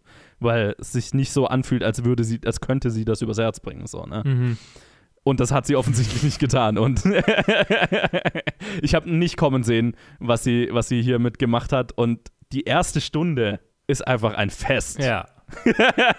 ja. Ist, ich werde absolut nichts darüber sagen, bis wir in den Spoiler-Teil gehen, weil Oh mein Gott, es war einfach, es, ich, ich war hin und weg davon, was sich dieser Film traut, dass das Warner Brothers dafür das Okay gegeben hat, ne? dass, dass da jemand gesagt hat, ja, ja, klar, tretet uns in die Eier in diesem Film, macht es. Solange wir damit Geld verdienen, ist das okay. Weil am Ende ist es ein Film, der halt genau alles das kritisiert, was mich so am modernen Blockbuster machen so ein bisschen nervt. Ne? Also es geht ganz viel um künstlerische Integrität, es geht um, um Nostalgie und, und was es für eine gefährliche Droge ist und darum, wie traurig eine Welt ist, die eigentlich nur immer wieder in, in einem sich selber wiederholenden Loop gefangen ist, sei es jetzt kreativ wie ein Spider-Man No Way Home oder eine Matrix, die sich immer wieder neu rebootet. Ne? Und ähm, es ist ein, am Ende ein Film, in dem es darum geht, das eigene Hirn von sowas frei zu machen und wie, wie, schön es ist oder wie kreativ ein freier Geist sein kann, wenn er ungebunden von solchen Einflüssen ist. Und es war unglaublich erfrischend. Es war so schön. Äh, ja, er hat auch seine schwächeren Teile, finde ich. Also ich tatsächlich, lustigerweise, der ganze Heady-Aspekt dieses Films hat wunderbar für mich funktioniert. Ich fand es ein bisschen schade, dass die Action nicht so gekickt hat mhm. wie die restlichen Filme, finde ich. Da hat es da hat's deutlich nachgelassen, meiner Meinung nach. Es sind immer noch coole Sequenzen drin, aber es ist, ich hatte so das Gefühl, also entweder es ist bewusst nicht so drüber wie die anderen Filme, damit man es nicht wiederholt. Mhm. Aber ich glaube, dann hat, haben sie sich vielleicht so ein bisschen ins eigene Bein geschossen, weil es dadurch ein bisschen generischer wirkt, die Actionsequenzen, ne, wie was, was man schon so oft gesehen hat. Das fand ich so ein bisschen schade und es hat tatsächlich auch bis zu einem zweiten, also ich habe den zweimal jetzt gesehen, erst beim zweiten Mal hat mich auch der zweite Teil des Films noch ein bisschen mehr gekickt als beim ersten Mal, wo es dann, was ich ziemlich geil finde eigentlich, eine reine Love Story wird mhm. und nur um Neo und Trinity geht. Was ich beim zweiten Mal ein bisschen besser fand, aber es hat ein bisschen nachgelassen dadurch damit, weil der erste Teil ist relativ frontloaded mit diesem ganzen Meta-Kommentar und der zweite Teil beschränkt sich dann relativ auf diesen einen Aspekt, sehr viel Action und dann kommt am Ende nochmal so ein bisschen Meta-Kommentar. Und dadurch, dass die Action nicht ganz so gekickt hat wie beim ersten, wie die ersten drei für mich, ähm, hat der Teil dann so ein bisschen abgestunken bis zum Ende wieder. Aber es war immer noch, also sehr, sehr cool. Äh, wie ging es denn aber dir? Ich weiß gar nicht mehr so richtig, was ich sagen soll, weil du eigentlich schon so wahnsinnig viel gesagt hast. Äh, oh. Ja, die erste Hälfte, die erste Hälfte hat mich auch viel mehr gekickt als die zweite. Also ja, ich finde. Okay, wo fange ich an? Ich finde, der Mindfuck, der äh, Matrix 1 damals bei mir hätte vermutlich her hervorgerufen hat, oder ich weiß nicht so genau. Ich habe ich hab komische Erinnerungen daran. Ich bin mir nicht so richtig sicher, wie ich, wie ich den das erste Mal gesehen habe und wie ich ihn fand aber irgendwie so das, was alle sagen, so der Mindfuck, wenn du das erste Mal Matrix siehst, boah, das ist ein Mindfuck. Ich glaube, das war jetzt das erste Mal so wieder so ein Tingle irgendwie in meinem Hinterkopf, als ich so diesen Film ja. gesehen habe und dachte, oh, nice. ich finde, die, die ganze, der vielschichtige Kommentar, ähm, die vielschichtige Welt, die sie aufgebaut haben, die, die sich dann als nicht ganz so vielschichtig herausstellt, wenn wir dann zur zweiten Hälfte kommen. Was ich was ein bisschen schade fand. Ich hätte gern in total verwirrenden Subebenen weiter. weiter äh, wäre mir tatsächlich am liebsten gewesen, wenn sie einfach die ganze Zeit in der Matrix geblieben wären. Das wäre das wär mhm. mein. Das wäre mein persönlicher Favorite gewesen. Keine Ahnung. Also die zweite Hälfte, ja. Auf der anderen Seite hat sie viel Spannung aufgebaut, weil ich natürlich wollte, dass alles funktioniert. Äh, mhm. Und die ganze, die, ich meine, die, die Actionsequenzen, klar, sie sind nicht mehr so krass wie damals, aber vielleicht liegt es auch daran, dass wir so ein bisschen überladen sind. Und also nee, sie sind schon, äh, schon nicht so inszeniert wie damals. Und was man, was man sagen muss, ich glaube, auch die, die generelle, der generelle Look des Films tut dem auch so ein bisschen Abbruch, finde ich. Also mhm.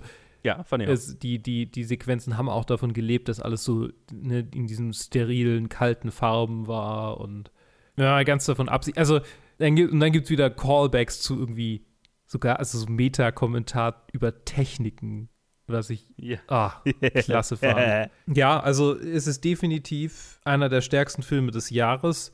Ich fand von allen Performances äh, Neil, Patrick, Neil Patrick Harris fast am besten. Jonathan Groff als Smith fand ich erstaunlich gut. Es hat mir erstaunlich gut getaugt. Es, es ist, ich war, ich bin immer, ich bin bei ihm so ein bisschen hin und her gerissen, weil einerseits, also einerseits ist er so ein bisschen die Milk Toast Variante vom Original Smith, weil er natürlich nicht Hugo Weaving ist und auch nicht sein Aussehen und Charisma und so weiter hat. Also es ist mehr so ein Mhm. generischer, generischer Pretty Boy.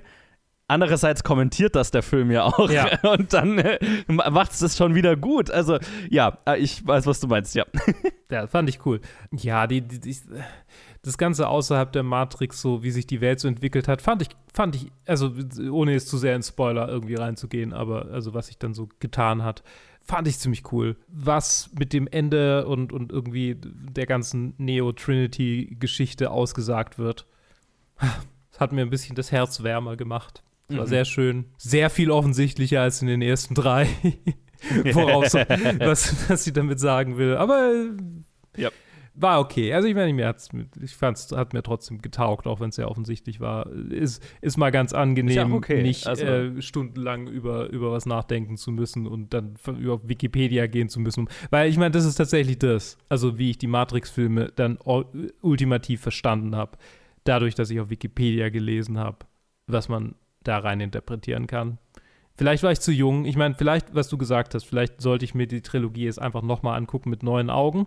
Ja, ging mir ganz stark so. Ich war definitiv zu jung, um den philosophischen Background dieser Filme zu kapieren damals. Mhm. Und ich hatte so ein bisschen Schiss vor dem Rewatch, weil ich mir gedacht habe, oh Gott, wird das jetzt so was, wo ich dann mir die ganze Zeit denke, hey, was zur Hölle wollt ihr mal sagen? Und dann muss ich es hinterher nachlesen. Aber nee, ich fand es dann tatsächlich relativ gut verständlich jetzt Mhm. Mit 28 so. Also Okay. das, das hat so ein bisschen, bisschen mehr Background einfach gebraucht. Und dann, ich fand sie jetzt auch nicht kompliziert, 2 und 3 dadurch. Okay. Also ich fand sie relativ klar verständlich. So, jetzt im Nachhinein. Alles klar, dann werde ich mir die wohl nochmal geben. Irgendwann, wenn ich Zeit habe. Ja, aber diesen fand ich einfach klasse. Gut, es ist eine klare Empfehlung von uns beiden. Ich würde sagen, wir läuten die Spoilerglocke. Ding, ding, ding, ding. Shame. Spoiler. Shame. Spoiler. ding, ding. Neo als Game Designer einer Matrix-Trilogie ist ein Geniestreich, den ich nicht habe kommen sehen. Es war perfekt, weil das, was Filme machen, ist so ein bisschen die Welt, die die Spieleindustrie sich aufgetan hat in den letzten zehn Jahren. So, also so die Parallelen sind so, Mhm. so super. So quasi dieses, dieses Industrieding, Ja, wie Leute ja, ja. verheizt werden. So quasi auf der, auf der, auf der Literal-Ebene. Und dann auf der, auf der Meta-Ebene quasi da, wo es quasi darum geht, was, was, was irgendwie die The Matrix, die, was die Matrix aus den Filmen macht, dadurch, dass sie quasi sich selbst wahrgenommen, es ist sehr cool. Zwei Sachen, die ich daran extrem geil fand. Also zusätzlich zu dem, was du eh schon gesagt hast.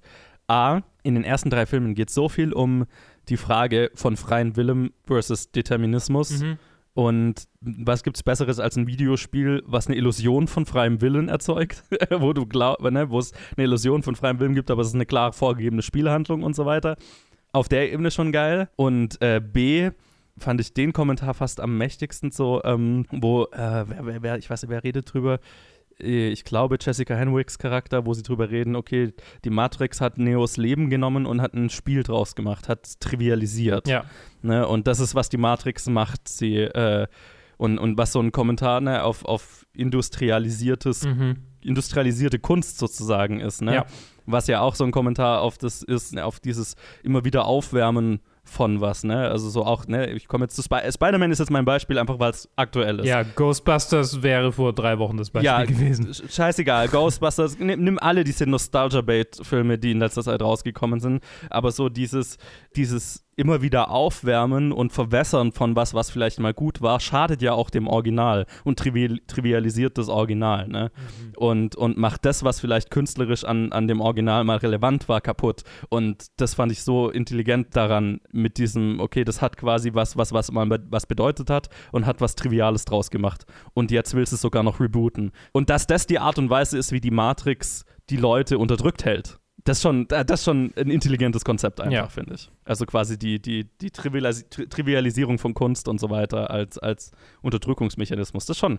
That's deep, man. oh.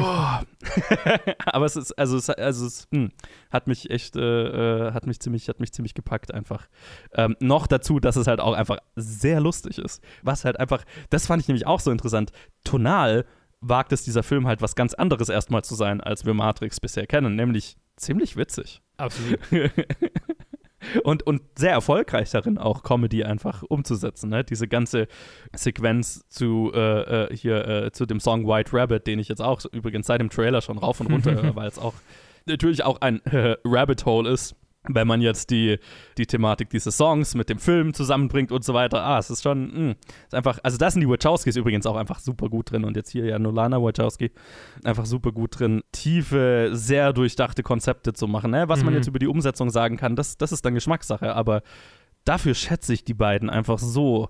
Egal, was die machen, es ist konzeptionell interessant. Ja, nicht nur konzeptionell, es ist auch visuell insofern interessant, als dass es halt gespickt ist mit Hinweisen darauf, also quasi, das, was es noch verstärkt. So, oh, da ist ein, da ist ein kleiner White Rabbit und da ist Ja. irgendwie ein, ähm, ich weiß gar nicht mehr, irgendein Sticker, auf dem was steht, was dann wieder so ein Hinweis ist und ja. Ja, genau. Kann man, kann man, also es ist eine super interessante Filmografie, von der ich auch noch weit nicht genug gesehen habe. Und ja, wo ich mich immer freue, wenn die was machen, einfach weil ich weiß, okay, es wird visuell interessant und es wird konzeptionell interessant. Und egal, ob es jetzt dann 100% am Ende für mich funktioniert oder nicht, ich weiß es extrem zu schätzen, dass was Außergewöhnliches versucht wurde überhaupt.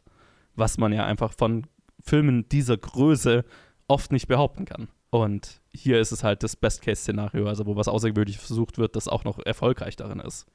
Ich muss überlegen, wo, wo, wir, wo wir als nächstes hinspringen können. Ich habe so Ähm. viel zu sagen. Ich muss es irgendwie streamlinen. Äh, wo, worüber möchtest du als nächstes reden? Ich, ich möchte nochmal über die Farbe reden. Mhm. Es ist so, es, irgendjemand hat es mit Cloud Atlas verglichen und das finde ich so passend. So, ich verstehe es auch nicht so hundertprozentig, ehrlich gesagt, warum sie sich dafür entschieden haben, den, den Look so aggressiv zu ändern. Ja. Vielleicht, vielleicht kannst du, vielleicht hast du da mehr Insight oder, oder. Nee, auch Nee, nicht. Also es ist, es ist halt, klar, die, die ersten drei Matrix-Filme haben halt auch noch so einen filmischen Look, einfach weil sie auf Film gedreht wurden. Mhm. Das heißt, es hat eh schon so ein grainy-Ding und dann sind sie halt noch so aggressiv grün gegradet und kontrastig und so weiter. Das ist halt, nein, das ist der Look. Und ich habe das Gefühl, hier wurde sich ganz bewusst dagegen entschieden, um das nicht zu wiederholen. Stellenweise hätte ich aber gedacht, okay, hätte es vielleicht ganz gut getan. Also, ähm, weil es natürlich jetzt hier ein sehr cleaner, digitaler Look, kann man auch irgendwie denken, ist vielleicht ein Kommentar, keine Ahnung. Ein reingewaschener, digitalerer, cleanerer Look, wer weiß. Mhm. Aber ich würde schon zustimmen, das ist auch, finde ich, eher ein Manko, dass es dadurch nicht so eindrücklich ist wie die ersten drei Filme Ja. visuell, ne? Abs ja, genau. Auch wenn es immer noch gewaltig inszeniert ist und seine Setpieces und seine Momente hat.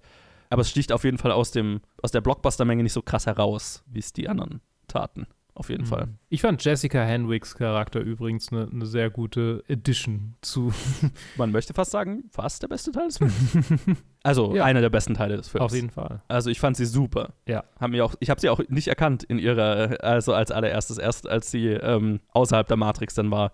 Dann kam sie mir irgendwie bekannt vor, aber in ihrer Bugs äh, mit den blauen Haaren und der Sonnenbrille und so weiter. Ich habe sie auch in den Trailern und auf dem Poster nicht erkannt.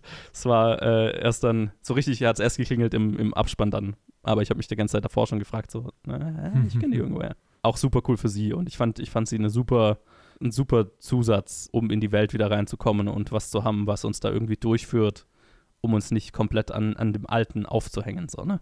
Absolut, ja. Genau. Es ist, ich meine, ja, das ist nämlich auch, eine Art und Weise, das zu umgehen, was mit, also diesen Feedback-Loop zu umgehen, der sonst droht. Richtig, Ja. ja.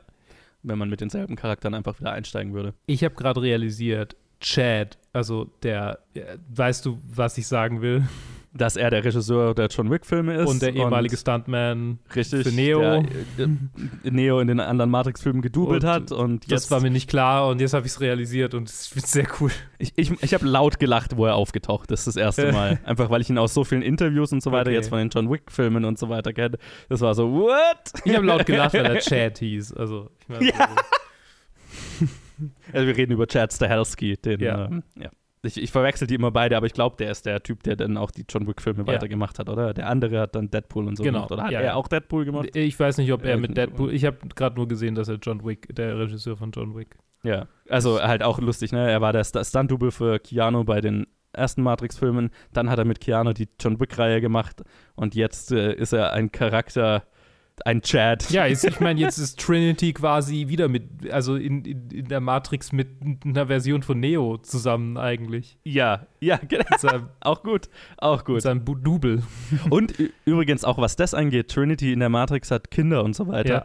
was ich interessant fand, nämlich ähm, habe ich auch im Interview oder irgendwo habe ich es gelesen, der Grund, warum Carrie Moss nicht so viel geschauspielert hat in letzter Zeit, ist, dass sie einfach Kinder bekommen hat und sich da so ein, also freiwillig so ein bisschen zurückgezogen hat, um, um so ein Familienleben aufzubauen.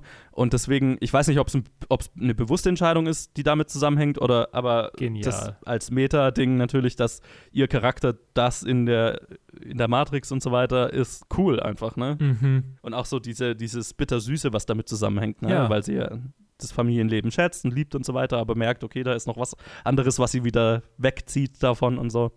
Auf mehreren Ebenen schön einfach. ist einfach, ja.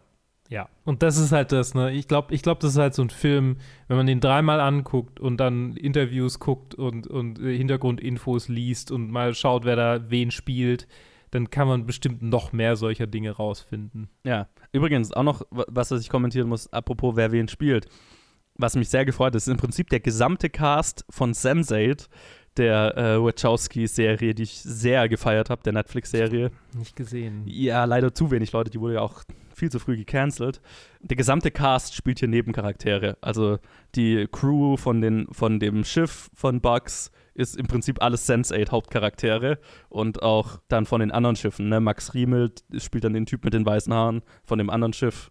Also es ist im Prinzip der gesamte Sense8 Cast ist hier in irgendwelchen Nebenrollen Mhm. verteilt. Was ich sehr cool fand. Es war fast schon wie so ein Wimmelbild. Ah, die Person. Auch irgendwie schön, dass die alle weiter zusammenarbeiten. So, ne? Absolut, ja, das, das ist schön. Ich habe die, ich hab die Serie halt nicht gesehen, das irgendwie habe ich jetzt nicht so die Bindung. Logischerweise. Äh, Vor allem auch, weil, wenn ich mich, wenn ich es völlig falsch gesehen habe, die, die in Sense8, also die, die Transfrau, die in Sense8 den Transcharakter spielt, ist die, die in dem Board-Meeting, wo sie über die, über das Matrix 4 Spiel reden, dann sagt, it's a trans, was, it's a trans allegory, bla bla bla, ne? Also es ist ein Kommentar auf einem Kommentar auf einem Kommentar. Oh, nice. Das ist, puh. So, so macht man es halt, ne? Also das ist halt, Mhm. das ist nicht so oberflächlich, oberflächliche Callbacks, ne? Das ist halt so ein bisschen, ja, um die Ecke. Wir hangeln, wir hangeln uns von Punkt zu Punkt Genau. und wir haben keine, keine klare Linie, die wir betreten. Wir, wir, wir, wir hangeln uns einfach, ja. Mhm. Jetzt habe ich äh, einen Punkt eingebracht, jetzt darfst du wieder. Ja, ähm, ich habe den Punkt. Ich meine, ich habe es ja vorher schon mit der Liebesgeschichte so ein bisschen kritisiert, weil ich meine, es ist klar, worauf es, also dass es halt auf die Trans-Allegorie raus, rausläuft. Also dass Trinity quasi die weibliche Seite des Protagonisten ist. Sehe ich das falsch? Und dass sie Hm, befreit so habe ich werden gar nicht interpretiert, lustigerweise. Das war meine. Also ich habe es als straight-up Love-Story, so, okay, Love's, äh, äh, ich meine, das ist ja auch tatsächlich so ein bisschen die, also eine der Aussagen der ersten Matrix-Filme, die so ein bisschen untergegangen ist, glaube ich, dass halt so, es ist schon so ein sehr earnest, Liebe ist die stärkste Kraft im Universum-Ding, was die Wachowskis oft in ihren Ja, Filmen gut, haben. wie Und Cloud Atlas. ja, Ähm, genau, was, was hier, glaube ich, auch so ein Ding ist, ne, wo die beiden sich das erste Mal wieder die Hände geben, dann sprengen sie die ganzen Cops weg. Okay, so. ja. Okay, ich meine. Aber ja. kann man auch so sehen, ja. So hat, so hat ich es gesehen. Aber ich meine, vielleicht ist es ja auch so ein bisschen, man, man, man liebt und akzeptiert sich selbst. Keine Ahnung. Ja. Ähm, ich meine, also das ist, deshalb habe ich auch in, im Interview mit äh, Lana Wachowski gelesen, es ging ja darum, also der Grund, warum Lily Wachowski hier nicht mitgemacht hat, ist, dass sie, wo, der, wo, sie mit, wo die mit dem Film angefangen hat, also ihre Schwester mit dem Film angefangen hat, sie gerade durch ihre Transition durch war und ziemlich fertig war deswegen. Mhm. Und gleichzeitig hatten die kurz vorher ihre beiden Eltern verloren und Oh. Für sie war das dann halt, also für Lily Wachowski war es dann halt so ein bisschen too much, um jetzt in so ein Projekt einzusteigen. Mhm. Also es war jetzt die, da gab es keinen Streit oder so weiter. Und bei, bei, für, von Lana Wachowski habe ich gelesen, dass das mit der Grund war, warum sie dann dieses Projekt machen wollte, war so, okay, ähm, weil ihre Eltern so dieses, äh, dieses äh, Liebe ist, Love conquers all, ähm, Liebe ist der Grundstein von allem, bla bla bla, in sie so eingebrannt haben. Mhm. Ne? Und das so prägend für die beiden war, dass sie dann in einem Zeitpunkt, der halt sehr tragisch war und sehr traurig war, dann zu den Charakteren zurückkommen, mit die so mit die wichtigsten Charaktere in ihrer Karriere sind, um dieses Thema nochmal heimzubringen. Ja. nochmal stärker aufzuarbeiten als in den anderen Filmen. So, ne? Ich versuche ich versuch gerade irgendwie rauszufinden, was, was es war, was mir nicht ganz so hundertprozentig gefallen hat im Vergleich zur ersten Hälfte. Und ich glaube, das ist so. Vielleicht habe ich es auch einfach falsch interpretiert dann. Ich meine, das klingt ja schon Ne. hundertprozentig, als ob der Directors Intent das war, was du, was du meinst mit halt einfach eine straight-up Love-Story. Naja, ich meine, die kann ja dann für einen auch nicht funktionieren. Also ich finde die auch schwächer als den ersten Teil. Ich meine, Hm. Keanu Reeves und Carrie Moss haben nicht die krasseste Chemie von allen Schauspielern Ja, jeweils. das stimmt. Und das war auch in den anderen Filmen schon so, ne? Also in den anderen Filmen war es auch immer so, okay, die Anziehung die, die, von den beiden, die wurde hauptsächlich darüber erzählt, dass sie die ganze Zeit gevögelt haben. Und sagen wir so, okay, da war eine sexuelle Anziehung, aber ähm, so diese, diese sehr diepe Love Story zwischen den beiden, die habe ich jetzt auch in den ersten drei Filmen nicht so wahnsinnig gespürt. Und das bringen sie jetzt auch hier nicht so 100% rüber. Ich glaube, das ist halt auch, wenn da jetzt das Charisma oder das, Chem das, Chemiefeuer zwischen den beiden herrschen würde, dann wäre das, glaube ich, auch nochmal was anderes. Mhm. Aber dafür ist, für sowas ist Keanu Reeves auch einfach nicht der richtige Schauspieler, fairerweise. Ich glaube, das ist mit ein Teil, warum der, äh, ein Grund, warum der zweite Teil halt, dadurch, dass es so dieser Fokus, diese Love Story ist, dann jetzt nicht das High hat, das der erste ist, weil der erste Teil ist halt so ein Feuerwerk aus Mindfuckery. ne? Also äh, so viele Referenzen und Kommentare auf Kommentare und äh, und du versuchst irgendwie mitzukommen und dann wird es halt sehr straight am Ende. Also es gibt zwei klare Hälften. Ja. Und es Das ist schon so ein bisschen so ein, ein, ein Runterkommen nach diesem High, das der erste ist, Mhm. der erste Teil ist, in diese sehr bekannte Geschichte natürlich auch, ne? Also eine Form von Love Story, okay, eine Seite der Beziehung will die andere Seite retten vor irgendwas. Das ist halt auch bekannt. Mhm. Deswegen, ich glaube, das ist mit ein Grund, warum die zweite Hälfte vielleicht da ein bisschen absinkt. einfach. Ja, ja, vermutlich. Also ja, es ist eben, wie du sagst, also der Mindfuck, das Mindfuck-Element ist nicht mehr so da. Eine Sache, über die ich noch gerne reden würde, ist Neil Patrick Harris' Charakter. Ja. Und seine Rolle in der gesamten Welt, weil das fand ich eigentlich ganz interessant, weil die, der, ähm, also so ein bisschen der Ersatz für den, für den, äh, fuck, wie hieß er, der Typ im weißen Anzug im zweiten Teil, äh, Der Archi Arch Architect. äh, Architect, für den Architect, genau. Er ist ja quasi der neue Architect. Und das fand ich ganz, ganz interessant, ne? Weil der erste Architect, der, also der, es ist ja eine komplett neue Matrix, mit der wir es hier zu tun haben. Eine von einem neuen Architekten erbaut, ne? Von Neil Patrick Harris' Programm. Mhm. Und der Architekt der letzten Matrix war ja ein sehr binärer Typ, ne? Da geht es ja auch in den, im zweiten und dritten Teil so ein bisschen drum, dass er halt ein komplett, also eine Maschine ist, ne? Die komplett auf Algorithmen funktioniert. Es gibt äh, falsch oder richtig, schwarz oder weiß und, äh, und, und ja darum geht, dass sie so einen, da, dass Neo ja nicht der Auserwählte ist, sondern dass die Maschinen so einen auserwählten Charakter bewusst einprogrammieren, um quasi die Leute abzugreifen, die mit dem Konzept der Matrix sowieso nicht ganz klarkommen würden und eh rebellieren würden. Und dann haben die einen, an den sie glauben können, der sie aus der Matrix holt und dann wird Zion platt gemacht und die, die Bugs werden alle gelöscht Mhm. und dann können wir rebooten sozusagen. Ne? Und was ja bei Neo anders war, ist, weil der nicht, dieser Architekt nicht verstanden hat, dass Neo halt einen menschlichen Zug hat und eine, eine Love Story, ne? Also es ist seine Liebe zu Trinity, die der Architekt nicht vorhergesehen hat und auch nicht deuten kann. Und deswegen muss am Ende so ein Kompromiss zwischen Neo und den Maschinen gefasst werden. Ne? Neo löscht den Virus Smith, dafür geben die Maschinen den Menschen Freiheit Ja. wenn sie es wollen. Das ist ja so ein bisschen das Ende der Ja. letzten Trilogie. Und ich fand es interessant. Neil Patrick Harris ist, ein, finde ich, ein sehr interessanter neuer Architekt, weil er ja sagt, die meisten Menschen wollen in der Matrix bleiben, weil sie die Illusion wollen, ne? weil er eine Mhm. Welt geschaffen hat, die, die so comf comfortable ist, ne? die so, ähm, ich, ja, ich weiß nicht mehr genau, wie er es sagt. Müsste ich jetzt nochmal schauen. Aber ich fand, ich fand sein, seine Aussage, wo er drüber redet, warum, die, warum, er eine, warum er so erfolgreich ist im Gegensatz zum letzten Architekten. Mhm. Warum seine Matrix so viel besser funktioniert. Weil er, weil er äh, äh, Menschen versteht. ja, genau, weil er Menschen versteht. Genau, das ist der Unterschied zum letzten Architekten. Ja.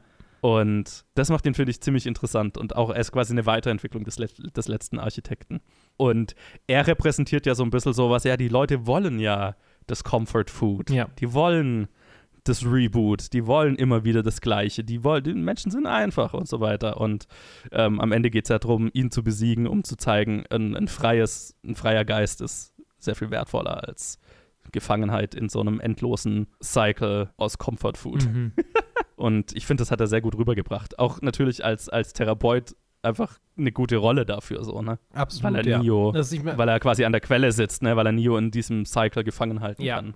Genau. Das ist genial. Ich meine, es ist Ja. einfach, ich verliere mich gerade in Gedanken, wenn ich drüber rede, während ich drüber rede. Äh, ich muss definitiv den Film noch mindestens zweimal gucken. Ich werde auf jeden Fall eine, ein, ein Quadruple Feature draus machen. Müssen. mal. Also glaubt nicht an einem Tag, Ja, aber halt die lohnt sich. einfach, die einfach in, in, in Sequenz mal anschauen. Es ist, es ist auch so interessant deswegen, weil die ersten drei Matrix-Filme sind wirklich so Filme für ihre Zeit, ne? Mhm. So für die 90er, frühe 2000er. Und es, ist, es fühlt sich jetzt halt an wie ein Film für unsere Zeit. Und vielleicht erklärt es auch den Look. So, Ja, es ist, es ist so, die, die letzten waren so, okay, wir, wir sind die rebellierenden Filme gegen, äh, ne, get- getrieben vom Indie-Boom der 90er Ja. und so weiter und äh, wir sind die Cool Kids on the Block und jetzt ist es so, okay, wir sind, äh, der, das ist jetzt ein Film, der wird gemacht und kommt raus in der Welt, die so über, wo die, wo die coolen Indie-Kids jetzt der Mainstream sind und völlig übersättigt da an, an ihrem eigenen, an ihrer eigenen Nostalgie sind, dass jetzt ein Film kommt, der, der das zum Thema macht, ne? Und völlig anders rüberkommt dafür Mhm. und das auch versteht. Ja, und gleichzeitig ist er auch so ein bisschen eine, eine zyni nicht zynische, aber es, es, ist so eine Energie, so eine leichte Lethargie drin. So ein, wir hätten euch die Welt zeigen können. So, ihr hättet, Ja. ihr hättet. Oder wir haben euch wir die haben euch Welt die Welt gezeigt. gezeigt. Ihr hättet alles anders machen können, aber ihr wollt ja in der Matrix leben. Ja, genau. Ja, ja, das ist so ein bisschen, was der Film auch sagt. Ja. Ne? Und die, die, ihr wollt in der Matrix leben und so die letzte Line von, von Trinity und Neo ist ja irgendwie äh, We'll show them what a free mind can do. So, Mhm. ne? Also so, so ein bisschen so ein Appell. Also es ist so, also ich meine, es ist unnatürlich offen mit seiner, mit seiner Message am Ende, finde ich, für die Wachowskis, Ja. so, weil, weil äh, Neil Patrick Harris, der sagt, ja, macht doch, was ihr wollt. Paint the sky, sky with rainbows, ne? Äh, mal, malt Regenbogen in den Himmel und so der, der letzte Kommentar ist, ja, wenn wir das, ne, wenn wir uns wirklich frei fühlen von allem, was vorhergekommen ist, dann warum nicht? Ja. ah, das ist schön. Ich möchte mehr Filme, die den Himmel voller Regenbogen malen.